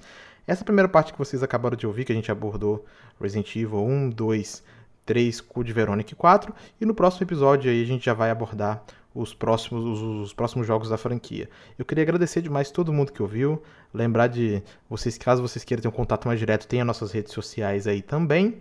Então é isso aí, muito obrigado a todo mundo que ouviu e a gente se encontra no próximo episódio. Até mais.